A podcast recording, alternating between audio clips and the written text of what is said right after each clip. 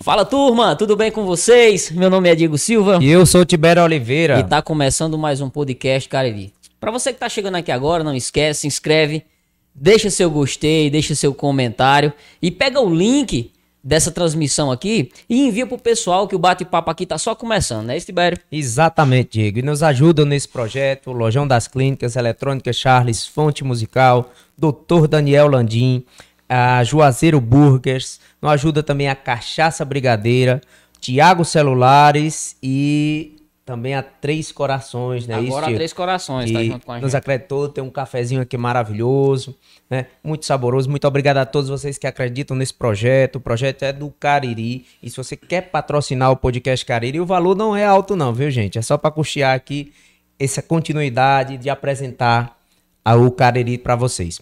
O convidado de hoje, Diego, assim como nós, é um apaixonado pelo seu lugar. Suas composições retratam a sua região e a sua fé também. Sua poesia agrada os ouvidos e alegra o coração. Seja bem-vindo ao podcast Cariri, Leonardo de Luna. Leonardo de Opa, Luna. Coisa boa. que bom estar aqui. Agradecer a você, Tibério, a Diego, pelo convite. E sempre é bom a gente estar falando um pouco do, da nossa região, né?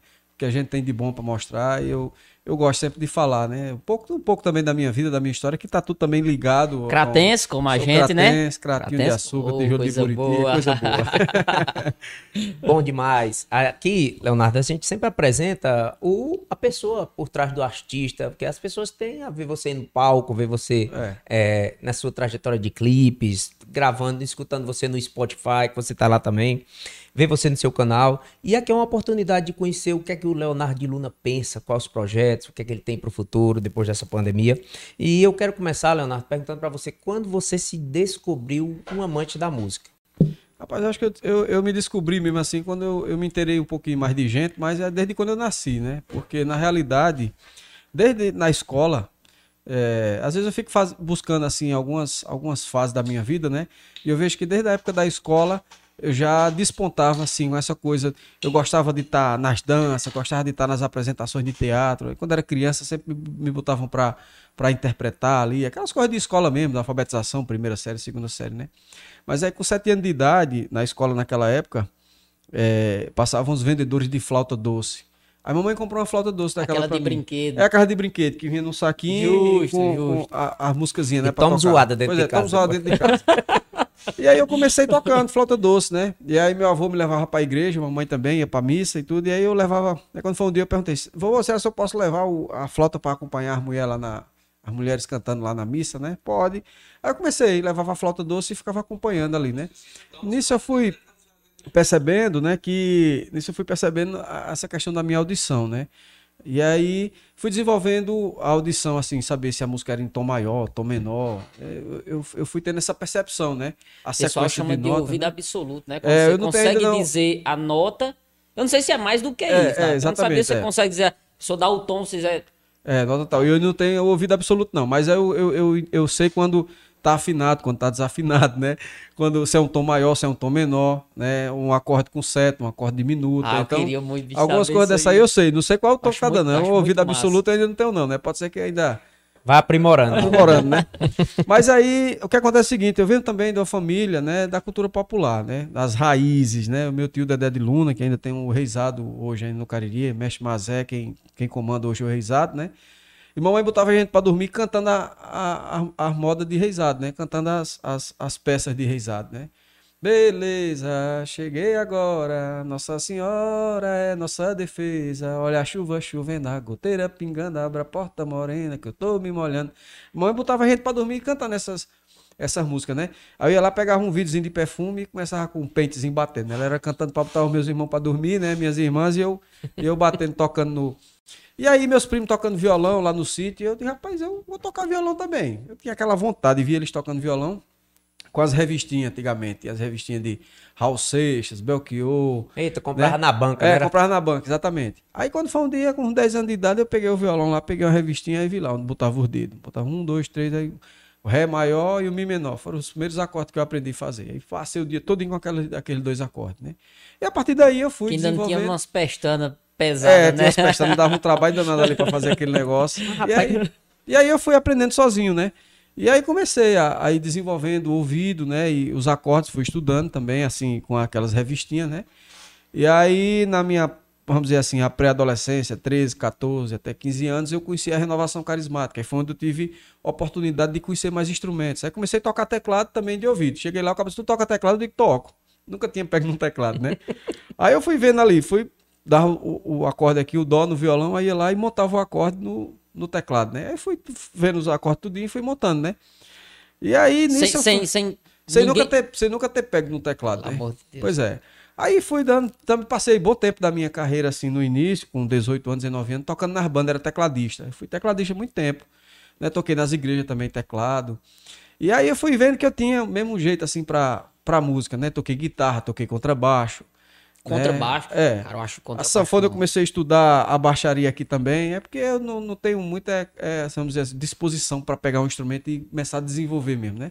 Eu acho que de tanta, tantos atributos que eu já tenho, né? Tantas responsabilidades, aí às vezes a gente se dedicar só aquilo ali, porque assim, como outros, eu queria hoje viver exclusivamente da música, mas ainda não estou nessa condição de viver exclusivo da música. Então eu tenho outros projetos, outros trabalhos que eu tenho que estar tá à frente, que eu tenho que estar tá administrando, né?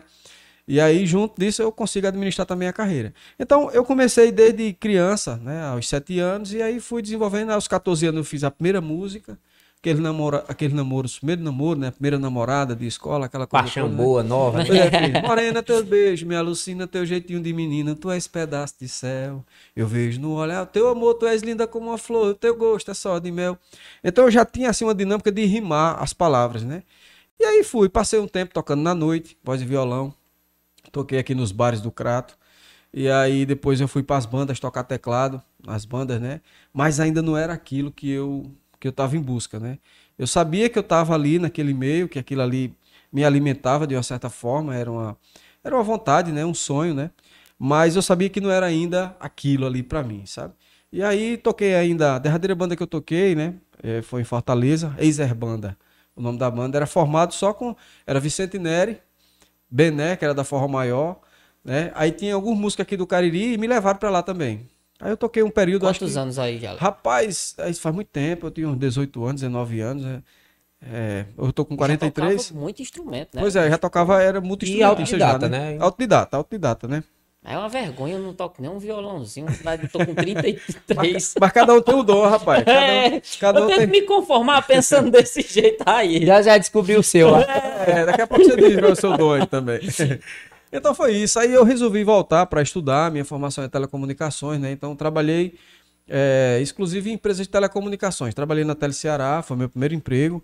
E aí, logo em seguida, teve um período de privatização, trabalhei um ano e meio. Rapaz, Leonardo, o povo mais novo sabe nem o que é Tele Ceará, né? Pois é, na época até hoje é a Oi, né? Hoje é a Mob, né? É. Tá, hoje é Mob Oi, não sei mais nem o que é que é, mas hoje é a Oi, né? Na época era Tele Ceará, né? Ainda era estatal, né? Ainda era estatal, era. Aí de lá saí fui pra Embratel, que a Embratel já é nacional, multinacional. E aí na Embratel eu passei ainda quase seis anos, e da Embratel eu fui para Claro. Foi no período que era BCP, antiga BCP, e estava entrando para Claro. Aí foi nesse período eu passei dez anos.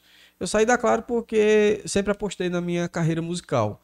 E a, minha função, eu trabalhava no setor de engenharia e operações, então era muito puxado para mim. Era dois celulares ligados 24 horas, eu tinha uma equipe para comandar, e eu tinha viagens para fazer, tinha vistorias para acompanhar, alguns trabalhos que finais de semana tinha plantão. E aí eu resolvi. E anular o artista. Rapaz, e aí foi quando também um período que eu conheci Ivonete, né? Que eu, a gente casou. Se já pois é. família. Pois é, aí foi um período que eu casei com Ivonete, e aí já tinha loja para administrar, Ivonete tinha um programa de televisão, aí a minha carreira musical e mais a Clara, rapaz, era um, era um ribuliço, assim como se diz, né? Mas aí eu resolvi, eu digo, não, deixa eu, vou apostar nisso aqui, né? Vou apostar na música, né? E como eu venho ainda apostando até hoje, eu venho... É, eu, hoje eu estava conversando com o Ivonete dizendo assim, é, disse, olha, eu sei que tem dias assim que é bem desafiador. Eu sei que tem dias que dá aquela tristeza. Eu sei que tem dias que às vezes a gente está querendo desanimar. Mas lá no fim do eco, lá no canto mais profundo do meu coração, a chama está acesa, que vem dar certo. E é, é, é, nisso que eu me apego, é nessa força de Deus que tem dentro de cada um de nós, que eu me apego e sei da minha missão. Porque tem pessoas que não, não, não conseguem encontrar com a missão, aí passa a vida inteira numa eterna procura. Numa eterna procura, né? E às vezes faz um trabalho, não se identifica com aquilo, não gosta, não faz com amor, né? Mas eu encontrei com a minha missão. Eu sei qual é a minha missão. O pessoal que não não identificou ainda, Ivonete é Ivonete de Castro. Para quem tem uma idade parecida com, com a nossa aqui, é, conhece Ivonete, dá toque de carinho, né? Toque de carinho, Toque de é. carinho, mensagens ao vivo. Eu, eu, eu acho que Crato de Juazeiro, se você tiver pelo menos um 28, eu faço 27, 28 anos, não tem como você não ter, não ter visto isso aí. Ainda hoje ela faz. Porque pegou uma época. Ainda faz, cara. Ainda faz. Ela pessoalmente. Ela Pô, pessoalmente. cara, Ainda hoje faz os trabalhos, sempre a procura, quase todo dia tem ainda. É assim, é pioneira. Sim. né? E, e Sim, as pessoas sim, ainda sim. procuram. Ei, por- Leonardo, e ela não é como nós dois aqui, não. É uma comunicadora nata, meu amigo. É, a mulher tem o dom da palavra, a voz é Não, muito são- agradável. sensacional. Digo que eu, eu já vi e uma vez ela, é, minha mãe também fe- fez uma mensagem para meu pai e a gente gravou em fita aquilo. Emoção sensacional. Eu acho que realmente é como você falou, é um dom. É, um, dom, é um dom. É um dom. Não sei se ela vai lembrar, eu já estive lá no, no estúdio que vocês têm na casa de vocês. Eu fui gravar um quadro de nutrição que ela fazia na época. É, exatamente. É. A gente montou ali a nossa casa, praticamente é um estúdio. Ainda hoje, né? Tem uma parte lá da casa que hoje é a clínica dela, né? Onde ela, ela formou-se em terapeuta, né? E é homeopata também, fez um- a formação em homeopatia, né? Com um dos maiores e melhores professores do Brasil, o Dr. Rogério Fagundes, de Curitiba. E aí ela fez também outras formações em reiki, é mestre em reiki, barra de axis, né? Ela é facilitadora de barra de axis, também anda, tem algumas técnicas que ela estuda. E aí hoje a gente transformou também, tem uma parte lá em casa que hoje é uma clínica e a gente já teve foi construir mais um andar em cima para A poder. procura. É. Mas tá dando certo, vamos Nós estamos frente. prontos, com três, três mulheres trabalhadoras que nem a nossa, né? A minha e a dele também, É, graças a Deus. É Que assim, família, família Eu forte. tinha- a, minha, a minha segunda pergunta para completar essa primeira, Leonardo, era quando você tinha é, decidido a música como profissão. Mas pelo que eu vi, você não teve nem tempo de escolher a música, foi ela que lhe escolheu. Você... É, foi. Na realidade, assim, eu, eu posso lhe dizer que é o seguinte: a, a minha vida, a minha, a minha carreira profissional, ela tá diretamente ligada ao meu casamento com Ivonete, né? Porque eu fui me apresentar no programa dela. Eu nunca tinha ido no programa de televisão, foi a primeira vez que eu fui, né, para apresentar uma música. E chegou lá, tem uma situação: uma banda ia tocar e eu ia apresentar duas músicas só. E aí a banda levou uma estrutura muito grande e não tinha como montar lá no estúdio, né? Aí então ela foi disse: "Hoje eu vou ficar com o Leonardo aqui no programa e agendo uma outra data com vocês para vocês virem com antecedência, montar e tudo mais". Então, foi a partir daí que a, minha vida profissional começou, porque aí foi através da televisão que eu comecei a mostrar meu trabalho, né? Foi através de Ivonete que eu comecei também a, a- o, meu, o meu nicho de amizades que eu tenho hoje, né? Desde a- a- amigos né, da área também profissional, da área artística, como também políticos, como pessoas empresários e tudo mais. Então, eu posso lhe dizer que está diretamente ligado à minha carreira profissional com a- o meu casamento Ô, com Leonardo, Ivonete. né? pergunta de fofoca. Foi nesse programa que vocês se conheceram? Foi, foi nesse programa que a gente se Olha aí que conheceu. legal, rapaz. Foi nesse programa que a gente se conheceu. Deu uma guinada no amor e profissional. É, rapaz, é o seguinte, quando, quando a coisa tem de acontecer, porque eu conheci, foi um programa no dia, no dia 7 de junho, né? No dia 12 de junho, cinco dias depois, a gente começou a namorar, né? Com 11 dias depois, a gente noivou, no dia do aniversário dela, que ela nasceu na noite de São João. Aí foi, foi desse jeito. Foi, Cinco foi, foi tudo assim, 5 Bom, dias, 11 dias e dois meses a gente já tava casado. Foi. É, providência É, certa e aí, eu tinha ido, eu tinha ido à festa do pau da bandeira de Barbalha, foi com o meu primo, doutor Vicente Neto, né? Que é dentista aqui no Sei Crato. demais quem é. filho. Netinho, aí, É, aí, aí, é, aí a gente foi lá pra, pra festa lá do pau da bandeira lá, lá de Barbalha. E a Ana Estela, que é a esposa dele hoje, Uhum. tava acerando lá. Ele não queria namorar com ela, tava aquele movimento, né? Aí eu digo, Netinho, é o seguinte, bicho, eu ainda vou trabalhar.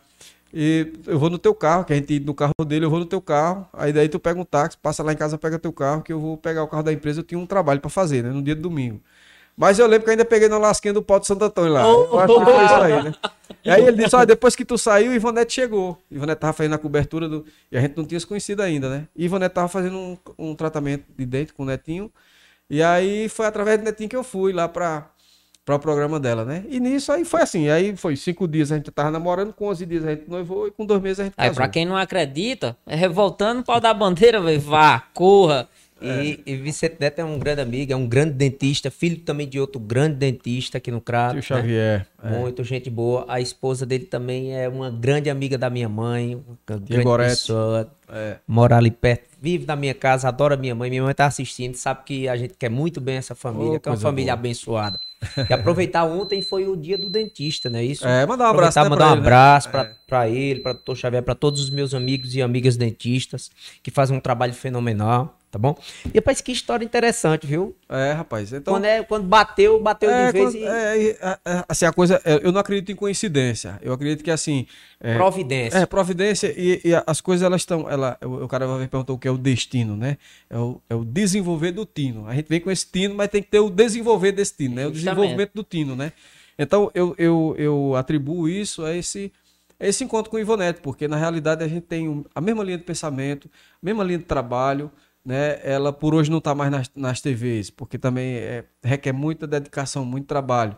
Mas o trabalho que ela faz hoje é bem idêntico ao meu, tem o mesmo propósito, tem o mesmo segmento né, que é através da, da música, é através das terapias que a gente está levando um conforto às pessoas, né, uma, um alento aos corações é através da boa música, né, porque a música tem, a gente vai falar um pouco mais aí da música aí, mas ela tem um poder de curar. Com certeza. né? Tem estudos científicos, hoje mesmo eu recebi uma matéria muito interessante sobre essa, o poder da, da música. Eu postei um vídeo, Leonardo, eu já disse algumas vezes quando outros artistas estiveram aqui, que é um menininho que ele é cego. E ele, no momento, desse, lá no meu Instagram tem esse vídeo, no momento que ele vai fazer uma punção lombar, ele tá muito nervoso e chorando. Aí entra uma música terapeuta.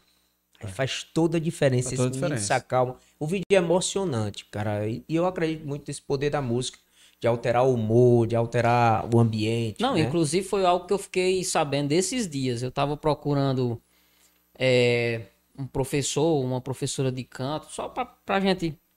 E eu fiquei. Me indicaram uma musicoterapeuta.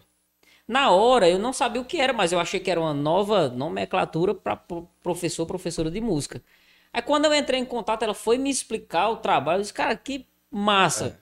Não era exatamente o que eu estava procurando, mas fiquei feliz em saber que existia aquilo ali e o quanto pode resolver para muita gente. É. Então fiquei muito feliz. Musicoterapia é excelente. Para quem não conhece, inclusive, é, depois a gente tá é, vendo a possibilidade de conversar também sobre isso, musicoterapia. A gente pode falar, eu estudo um pouco da geometria sagrada, da música. Eu vi né? algo no, no, no, no podcast que você já tinha feito É, anteriormente. exatamente, é, eu mas fiz um quiser ficar à vontade. É, a gente. A gente é, eu venho nessa busca, assim, porque lá na minha casa é uma casa musical, desde quando a gente acorda até quando a gente vai dormir, né?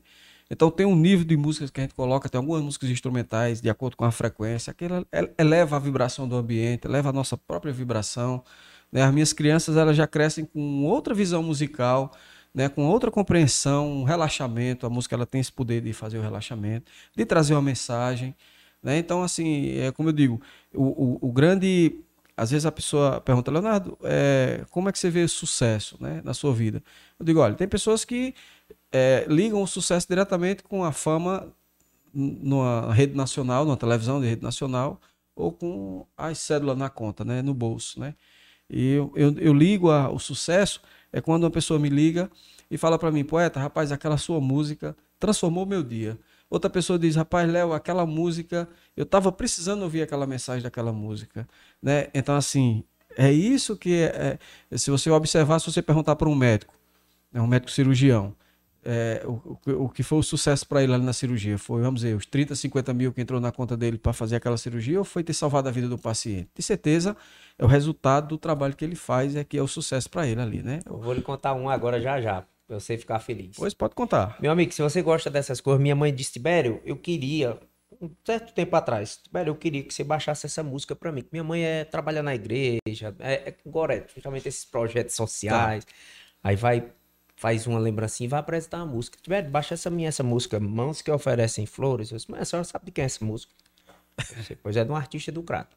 Aí hoje, eu disse, mãe, que ela, ela sempre tá aqui, ela é a mãe de Diego, são as nossas audios... As fãs fami- número um. As, me- as mentoras, as Exato. A mentoras. família tem que aguentar logo pros outros É, fora, né? é. E ela disse, mãe, sabe quem é que vai pro, pro podcast hoje? Eu disse, o, o autor daquela música que a senhora me pediu naquele dia. Eu disse, eu não acredito. Que coisa boa, vou já ligar. E feliz da vida, porque sabe que você é um artista cratense que é capaz de uma composição bela dessa. Rapaz, e a música tem uma letra maravilhosa. É, é, é- é através, foi através dessa música, na realidade, assim, que eu posso dizer que a minha carreira ela tomou uma projeção maior do que tempos atrás, né? Porque essa música tem toda uma história por trás dela, né? Não foi assim simplesmente. Eu costumo dizer é, que eu não, eu não faço a música assim, a não ser, por exemplo, jingle político, né? E até os jingles políticos ou jingles para as empresas que eu, que, eu, que eu construo, que eu faço, eu preciso de inspiração.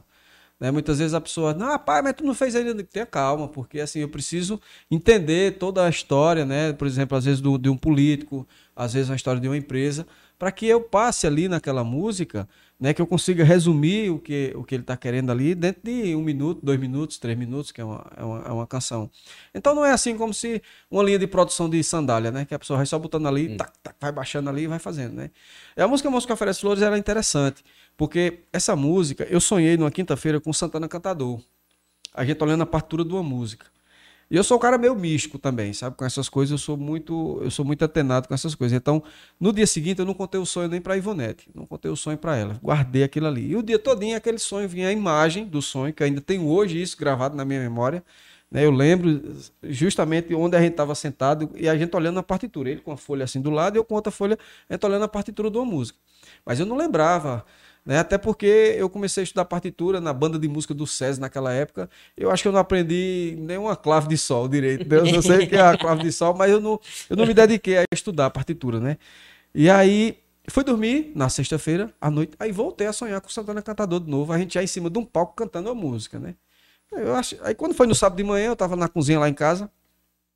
E as crianças lá brincando, e a gente tomando café, eu e a a gente conversando. E aí eu fui disse, oi Ivanete, olha, antes de ontem eu sonhei com Santana Cantador, a gente olhando a partitura de uma música. Quando foi de ontem para hoje, eu sonhei novamente com Santana Cantador, a gente cantando uma música em cima do palco. Mas eu nem lembro a partitura e nem lembro a música que a gente tava cantando, né? Aí continuei ali, tomando meu café, e ela foi e disse, faça uma música para ele gravar. Aí eu fiquei, eu digo, rapaz, vou fazer que música para Santana Cantador gravar? Não tem, é, sabe assim, uma coisa que você não tem nem, assim, eu não vinha pensando numa, numa, numa linha de composição, eu não vinha pensando num tema, não, não, não tinha nada ainda definido, né? Aí concluí meu café, aí subi para a sala lá onde eu gosto de compor, peguei o violão, peguei o caderno, botei a caneta lá, o caderno, e peguei o violão e fiquei brincando com o violão aqui, né? E fiquei com o pensamento de, rapaz, vou fazer que música para Santana Cantador gravar? Aí Ivonete, lá na cozinha com as crianças, começou a cantar. Fica sempre um pouco de perfume nas mãos que oferecem rosas, nas mãos que sabem ser generosas. Eu acho que até que essa música é de domínio público, né? As igrejas tocam, o SCC, Encontro de Casais, esse pessoal, né? Aí o ouvido foi. Aí ela cantou de novo, repetiu, né? Aí quando ela concluiu, eu disse: Mas não é mãos que oferecem rosas, é mãos que oferecem flores. Quando eu disse isso, foi a chave. Aí a música chegou todinha. Toda? Toda, chegou todinha. Naquela hora ali eu já peguei rapaz. o caderno e fui. Fica sempre o perfume nas mãos que oferece flores. Quem semeia amores, a rima veio tudo. Saiu tudo, tudo aquilo Dentro de cinco só. minutos, numa pancada só. Porque tem música que eu faço, depois ainda vou lapidar, né? Vou lapidando ali, vou. Não, acho que essa palavra não encaixa legal, hum. deixa eu melhorar aqui. Mas essa música foi interessante, que ela chegou completa. E essa que é a magia da poesia, né? Porque, você, é... porque quando você trabalha com rima, e eu já disse isso aqui outras vezes, quando você trabalha com a rima, cara, parece que as coisas vão se encaixando, uma palavra vem junto com a outra. É. Eu, eu, eu, sou apaixonado por música assim, né? À toa que eu, eu, da minha predileção são músicas românticas, porque elas têm esse dom de, de, de de encantar através da poesia e a rima eu acho sensacional, eu é. acho fenomenal. Leonardo, antes de você continuar ah. essa história, eu quero, ah. já tenho aqui o professor Vieira Filho, num dos primeiros comentários, ah. queria que o Leonardo contasse, cantasse essa música, tá, contar a história, né? Já, é. Você já tá contando. É, já tô contando a né? história. Exatamente, já, já foi atendido, Vieira Pro, Filho. Professor Vieira é irmão de Santana, cantador, né? Ó, tá aqui, exatamente. É, irmão de Santana, cantador, pois é. de Química, um grande professor. Pois é. Professor Vieira, diga a Santana que responda que, meu direct. Eu acho, que, eu acho que ele não se lembra de mim, não, porque eu tô com um rosto diferente, mas eu era menino trabalhoso. Eu lembro muito. Eu, eu, eu, só ah, pois, então ele não esqueceu, então ele não esqueceu. E eu era muito trabalhoso. Eu lembro de todos os meus professores pela gratidão que eu tenho a eles, por ter é. me aguentado. Eu era um menino que tinha TDAH, depois foi que eu descobri de velho.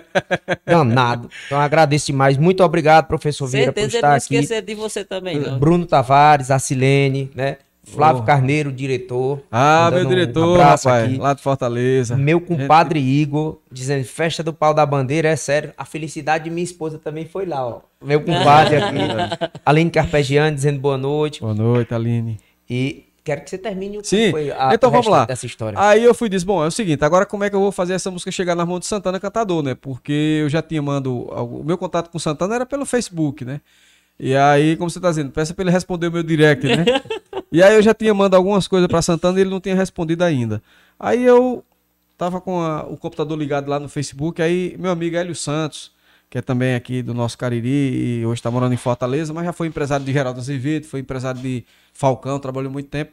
Aí eu, ele tava online lá, eu fui. Hélio, dá, escuta essa música aí. Aí, sim, eu fui no estúdio, gravei ela, Sanfona, Zabumba e Triângulo, bem simplesinha, da, dentro do estilo de Santana, que eu tinha que apresentar para ele dentro do estilo dele, né? Aí ele, ele foi, ele foi assim, rapaz, que música bonita. Aí eu contei a história para ele. Rapaz, sou eu com Santana Cantador, assim, assim, contei a história. Disse, mandar para ele. Aí eu recebo a mensagem de Santana no Facebook. Né? Me manda a letra dessa música que o Hélio me mandou. Aí eu fui e mandei a letra da música. Rapaz, passaram assim, assim umas duas semanas. Aí numa quinta-feira, 11 horas da manhã, o telefone tocou, eu precisava que era o povo lá de Caruaru. Eu tenho uma, uma rede de amigos lá em Caruaru. Aí eu olhei 081, né?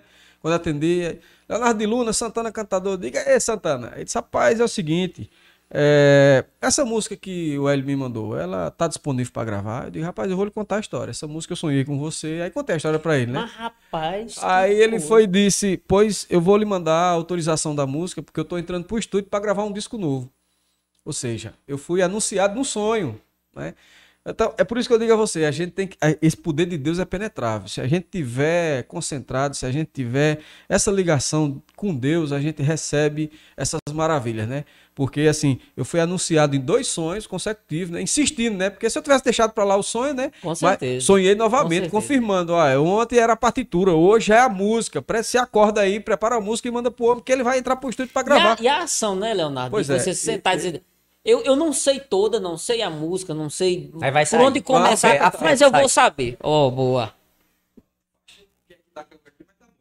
Não, pode. Nós estamos aqui ao Tá. vivo, tem que, tem que ser assim mesmo, né? Aí eu mandei, eu, aí eu mandei, ele mandou a autorização, né? Ele mandou a autorização e eu assinei a autorização e ele gravou. Aí depois que ele gravou, rapaz, essa música é misteriosa, sabe? Essa música ela é interessante, porque depois que ele gravou, aí um dia eu tava lá em casa à noite, no sábado à noite, aí eu digo, vou mandar essa música pra Petrúcio Amorim. Aí fui lá no WhatsApp, aí botei Petrúcio, aí apareceu lá, aí eu tum, cliquei, deixei lá, achei que tivesse manda. Aí com um pedaço aí, Ira Caldeira me liga. Ira Caldeira, pra quem não conhece ainda, é uma cantora mineira que mora no Recife há longas datas, longo tempo. Tem uma voz muito parecida com a de Elba Ramalho, mas tem um jeito dela cantar, é muito bonita a voz de Ira. E a Ira foi, entrou, ligou pra mim, com 10 minutos ligou pra mim. Aí disse: Ô Leonardo, essa música que você me mandou aí, ela tá disponível pra gravar? Eu disse: Que música? Essa música oferece flores. Se eu mandei, foi pra ti. Eu, eu, eu tinha selecionado Petrúcio Samurim, foi pra Ira Caldeira, eu não sei como é que foi aquilo ali, não. Aí ela disse: Olha, eu tô concluindo o disco Flor do Dia, olha. O disco já tá pronto, tá fechado, mas eu vou abrir o disco pra gravar a música Oferece rapaz, Flores. É um negócio interessante. Coincidência Né? maravilhosa. Pois é, a Ira, a Ira Caldeira gravou a música, a música Oferece Flores. Aí, de- aí an- antes disso eu já tinha gravado, né? Ela no, no forró, no shot, né? E aí, pra minha felicidade, eh, esse ano, final do ano passado pra esse agora, Frank Aguiar Eu vi, gravou a música a Música Oferece Flores, fez um trabalho bonito. Tá divulgando agora por conta da E pandemia. quem não é que não quer gravar uma música bonita dessa? Rapaz, pois é. Então vamos lá, né?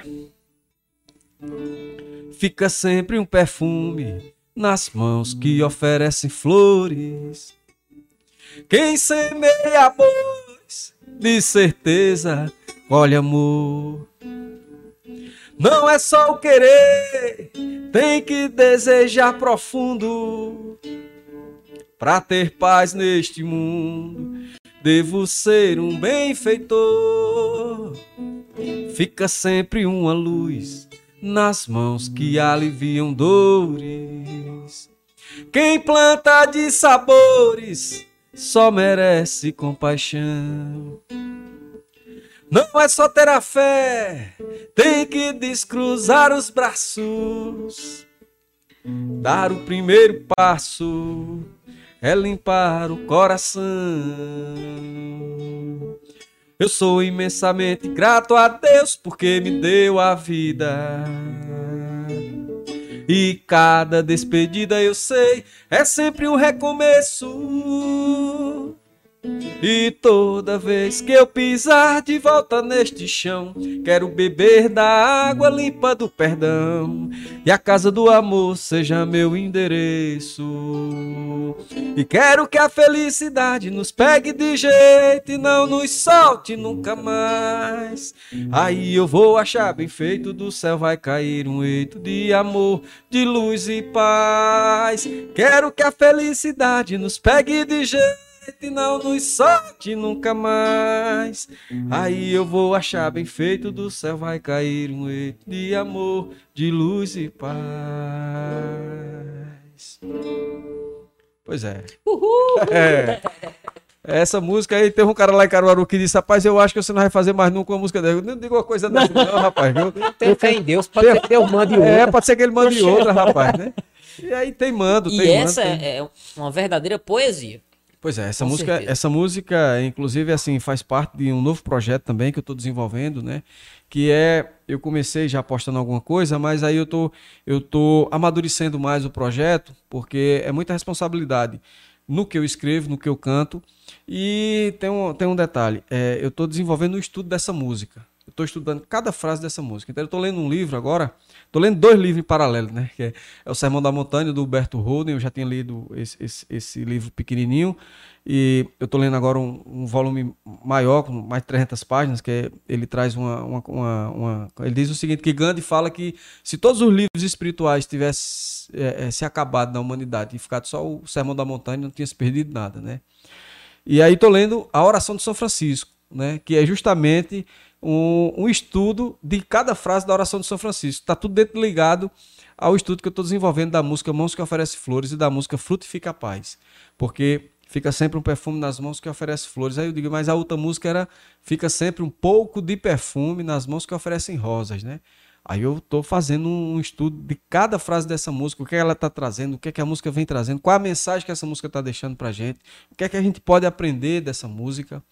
Né? É interessante, por isso que a gente conversando nos bastidores hoje, né? Você me perguntando é, dessa linha musical. Mas é uma linha que eu venho desenvolvendo e não é uma coisa intencional. Não é uma coisa intencional. Eu estou aqui, chega uma inspiração e eu faço a inspiração. Aí é onde eu digo a você que, na realidade, é, eu não sou autor dessa obra. Eu sou apenas um instrumento. Né? Então, assim, o artista ele já vem com esse refinamento, com essa ligação né? com, as, com, com o alto, vamos dizer assim, né? com a natureza.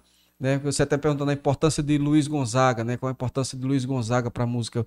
E, e, se você observar, as músicas de Gonzaga falavam a verdade, a realidade daquele povo, daquela época, de todos nós. Então, assim, quando se fala no sertão, se fala no sertanejo, então aquilo ali, ele está transmitindo uma verdade.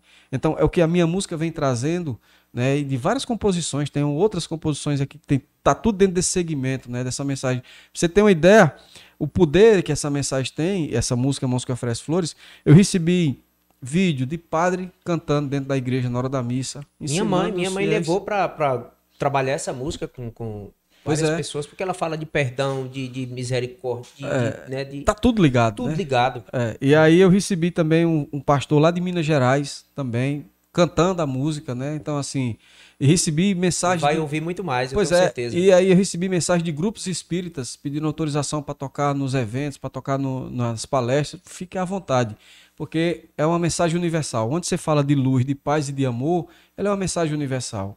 Né? Então, assim, aqui a, a minha música, uma vez uma pessoa mandou uma mensagem para mim e ela disse: Santana Cantador e Flávio José gravando suas músicas, o que é que você quer mais?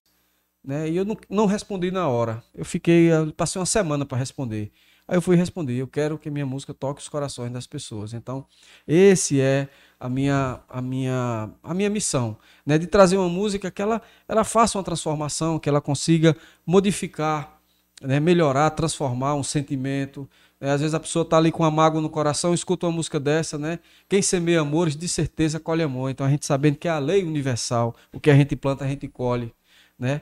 É, não é só o querer, tem que desejar tem que profundo, né? E agir. É, então o que que acontece? Às vezes a gente quer uma coisa, a pessoa quer uma coisa de manhã, de tarde já não quer mais aquela coisa, né? Aí a pessoa diz, mas se tudo só depende é do querer, né? A gente pode tudo, mas o que depende é do querer. É porque que você ainda traz assim, tem que desejar profundo. A gente tem que gravar no coração da gente aquilo que a gente quer, aquele objetivo de vida que a gente quer, né? Então, é, é, não é só ter a fé, tem que descruzar os braços. Está aí a mensagem de Jesus, né? A fé sem as obras é morta, né? Então, não é só ter a fé, tem que descruzar os braços, né? Então, eu acho que a música, ela tem. Se a gente for falar só dessa música aqui, eu acho que é um podcast todinho a gente falando certeza. só dessa música. E o artista, é, e o artista ele tem que ter uma. Ele tem que vir já com uma certa sensibilidade para entender justamente tudo isso que você está falando.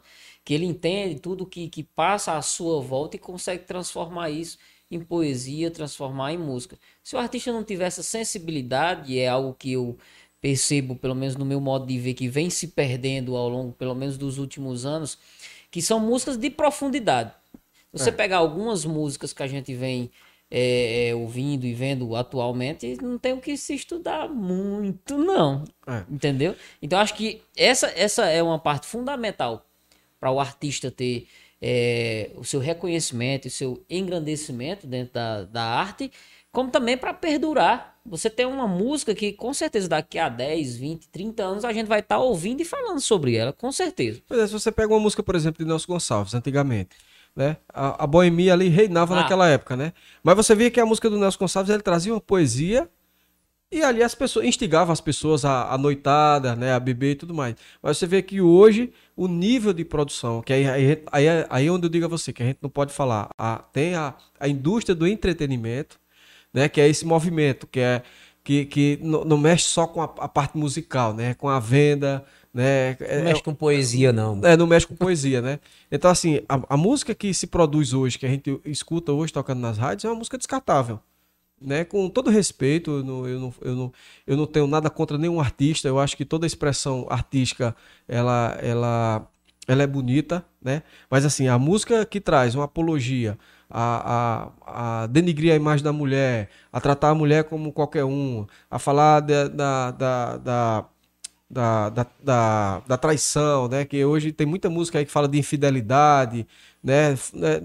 Então, assim, eu acho que tá pregando uma coisa que não é isso que a humanidade tá precisando. Na Porque, verdade, norma- normaliza padrões, né? na realidade, destrui, é, é, tá destruindo realmente, assim, o que, o que a humanidade, ela tá aqui para fazer.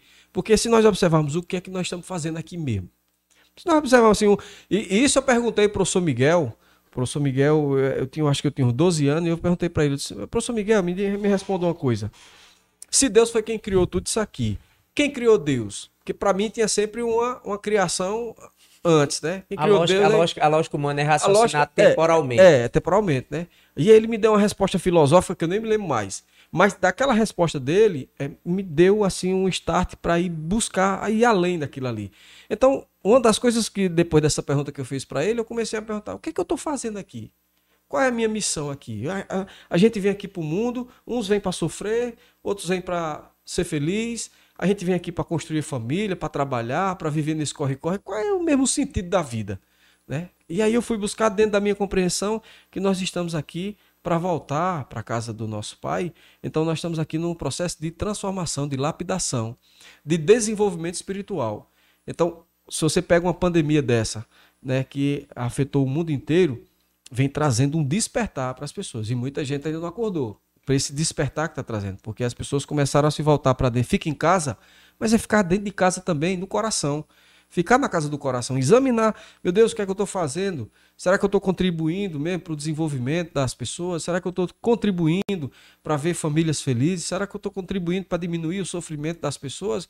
Então, assim, na aflição, né, quando a pandemia apareceu mesmo aí, que a gente viu pessoas próximas da gente, familiares indo embora, as pessoas começaram a modificar a forma de pensar, a forma de agir, mas aí já está normalizando tudo de novo e a gente já começa a ver a humanidade voltar a tudo que A era gente aquele não novo. aprende, né? É, na, na verdade, eu Ah, acho, eu- eu É acho interessante. interessante. Deixa eu eu acho- violão aqui, viu? Ó, eu acho interessante, Leonardo, é, ver você primeiro beber dessas leituras que você falou e também de um pouco do teu ambiente familiar. Talvez isso influencie na tua poesia. Você tem uma mente é, que trabalhe boas coisas para produzir. É, em relação a, a esse momento que a gente vive, e ele trouxe, eu acho que além da idade, cada pessoa tem uma epifania de analisar isso que você a- teve um momento seu de analisar o que, que eu estou fazendo aqui, qual é o meu propósito É. né? e principalmente o legado. Sobre a, sobre a sua música, eu já tinha escutado ela várias vezes aqui, nós três aqui foi mais emocionante, foi Ah, com interessante. E eu tenho certeza que você tá é, tocou o coração aqui da gente, eu fiquei arrepiado aqui, já fiquei meio calado. Mas eu Tem acho que que dizer? missão de, que dizer. de- que é o salário que eu acho maior que o artista tem, que é um, o reconhecimento de transformar as pessoas através de sua poesia. Não é todo músico que é poeta como você, né, que é compositor. E sobre Santana, Santana tá morando no Recife, eu acho, né? Mora no Recife. é. Rapaz, eu encontrei ele no shopping. Um dia vi ele subir na escada rolante. Olha a história como é interessante. E quando eu olhei ele, do me- ele se veste do mesmo jeito que ele vai pro DVD, ele é daquele jeito. Ele não tem outra. Você pensa que ali é uma caracterização, né? Dele. Não é. Eu cheguei, eu disse, meu Deus, fiquei olhando, eu fui doido pra falar com ele, morrendo de vergonha. Mas eu acho interessante. Ele. Aquilo é o jeito dele de ser. Eu achei essa história de vocês, de providência, né? De coincidência, de. E a rapidez com que essa tua música foi chegou para os compositores e hoje tomou conta do Brasil na voz, não só na do Leonardo de Luna, mas em outras vozes. É, mas foi a, o- a voz de Santana Cantador que levou essa música pro Brasil inteiro, né? Porque aí o Frank Aguiar ouviu na voz de Santana Cantador, né? Então eu sou eternamente grato, né? Ao Santana por, por, ter, por ter recebido essa. por ter tocado, porque assim, quando eu digo pra você, a coisa é verdadeira, não foi uma coisa produzida, não foi uma o coisa chega- inventada. O homem tava pedindo a música no sonho, mostrando Pois a é, faça tava mostrando, né? faça aqui que eu vou cantar, eu vou gravar. Então, nem isso que eu tô lhe dizendo a você. Então, é por isso que tem um mistério dentro disso tudo. Então, eu não tenho como fugir. Eu digo o seguinte, que eu cheguei aqui com uma maletinha e quando um dia eu voltar, eu vou ter que prestar conta do que eu trouxe dentro daquela maleta. E aí, eu comecei o seguinte...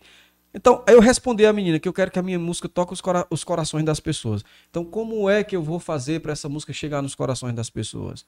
É no Expocrato dessa lotada de gente ali, eu acho que as pessoas não vão entender a mensagem de luz, paz e amor ali, né? A, a- a mensagem que a música está trazendo. Porque geralmente numa festa à noite, numa churrascaria, num bar, num aniversário, numa coisa, a pessoa tá ali é para brincar, para se divertir, para dançar, e aquele movimento todo, né? Então, é dentro desse, de- é dentro desse estudo da música que eu estou fazendo, que aí eu já fiz um projeto parecido desse, que foi é, na Estrada da Minha Poesia, eu fiz um- uma- umas apresentações no Sesc, né? um show mais intimista, onde eu cantava e contava a história da música e cantava a música em seguida. Porque aí a música realmente você recebe uma mensagem diferente. A pessoa tem várias formas de interpretar. Uma música dessa música oferece flores, a pessoa pode de diversas formas de apresentar, né? Eu fui tocar um aniversário no buffet, agora já recente, duas semanas atrás, e o Padre Monteiro estava lá presente. Ô, homem abençoado. Esteve aqui com a gente aqui. Pois é, ele estava lá presente, né? E a- acho que é 90% das pessoas que estavam lá era da, do Filhos Amados do Céu. É, aí eu recitei uma poesia antes, né? Só quem nasce em berço nordestino valoriza a riqueza do sertão. Que aí eu posso recitar daqui a pouquinho também. Essa tem uma história interessante, essa, essa, essa poesia também, que eu transformei ela num cordel. E aí o que acontece? Aí eu cantei a música Música Oferece Flores, contei a história, cantei e depois eu expliquei um pouco da música, né? E ele achou interessante aquilo ali. Depois ele veio conversar comigo, né? Eu digo, o senhor quer cantar comigo aqui? Ele foi disse, não, nós teremos a oportunidade para cantarmos juntos. Então, é, mostrando que a mensagem ela chega, né? Mas de que forma que ela chega? Então eu tenho que encontrar o público certo, o momento certo de levar a, a música. Olha, eu, eu venho estudando é, os coaching, né? Eu costumo dizer o seguinte, eu dizia para Ivanete, eu digo, "Ô, Ivanete, é o seguinte, esses coaching aí, eles ensinam os caras a ficar milionários. Será que eles são milionários para ensinar os outros a ficar milionários? Porque assim, a pessoa ela só consegue passar algo quando ela realmente vivencia aquilo ali, né? Então, como é que eu vou ensinar uma receita para uma pessoa se eu não sei, se aquela receita não funciona comigo? Então, então, aí a gente pode só filosofar, né? Eu digo, o outro, o outro ensina a abrir uma grande empresa. Será se ele tem uma grande empresa também? Eu sei que esses caras têm uma vivência, sei, com, com certeza. E eu estudando, eu estou também fazendo uma, uma. Não posso dizer que seja uma formação em coach, mas eu estou fazendo um estudo, estou me lapidando nesse sentido para justamente eh, ter uma forma melhor de, de, de apresentar essas músicas, né? E aí eu estudando e vi que a grande mensagem, tanto do Paulo Vieira, o, o Érico Rocha e alguns outros palestrantes, né? O, o, o, o, Roberto Chinachique, eu acho que é o nome dele, é. né? Então a, a gente vê que todos eles ali, eles têm uma, eles têm uma, é, é- é como se fosse uma receita, né? A forma que eles trazem ali, aquela palestra deles, só que ela tem uma essência. Que toda essência é o seguinte: você está fazendo bem para o próximo, né? Você está realmente amando o próximo. Você está realmente, ou seja, o amor tem que estar presente, que é a maior energia que existe, né? Então, é, o amor tem que estar presente todo o tempo. Então, dentro disso, é, eu estou desenvolvendo essa forma né, de, de trazer essa música de uma forma mais direta para as Você pessoas. falou do, do Érico Rocha, eu, eu já fiz inclusive um curso dele, né? E ele é um dos poucos que o pessoal às vezes manda a pergunta assim. Por exemplo, eu sou, eu sou personal trainer. É, eu entrego meu, eu entrego meu conteúdo, eu entrego o meu segredo, eu passo minhas dicas reais do que eu faço no dia a dia. Ele é um dos poucos que diz o seguinte: quanto mais você entrega, mais as pessoas vão te admirar, mais as pessoas vão te seguir, mais as pessoas vão gostar de você. E você nunca vai perder valor por isso. Quanto mais você dá, mais gratidão você gera no coração das pessoas. Você está totalmente correto nisso que você está Tá falando. dentro da música música oferece flores. Quem semeia amores, de certeza, colhe amor. E é, e é uma música que, tipo, por exemplo, se você estivesse tocando aqui com a banda e, tipo, chegou o final da música, a banda parasse e você só no violão recitasse ela, É. sensacional, cara, também. Pois é, é, dá, dá pra recitar, né? Fica sempre o Fica, perfume fica. nas mãos que oferece Foi a flores. primeira coisa que eu pensei Quem você semeia amores, de certeza Só colhe amor. Não é só o querer, tem que desejar profundo. Pra ter paz nesse mundo, devo ser um benfeitor. É bom, sabe o quê? Pra mandar pra Braulio Bessa pra ele. Mandar pra Braulio Bessa pra ele falar lá na Fátima Bernardes. Eu acho que ficaria. Esse é mais difícil de também. responder. Rapaz, olha, no mas, direct, mas você mas falando aí já em Braulio Bessa, a gente já entrando na poesia, É. né? Eu fiz uma poesia, é, ela é chamada o seguinte: Só quem nasce em berço nordestino valoriza a riqueza do sertão. Essa poesia é interessante.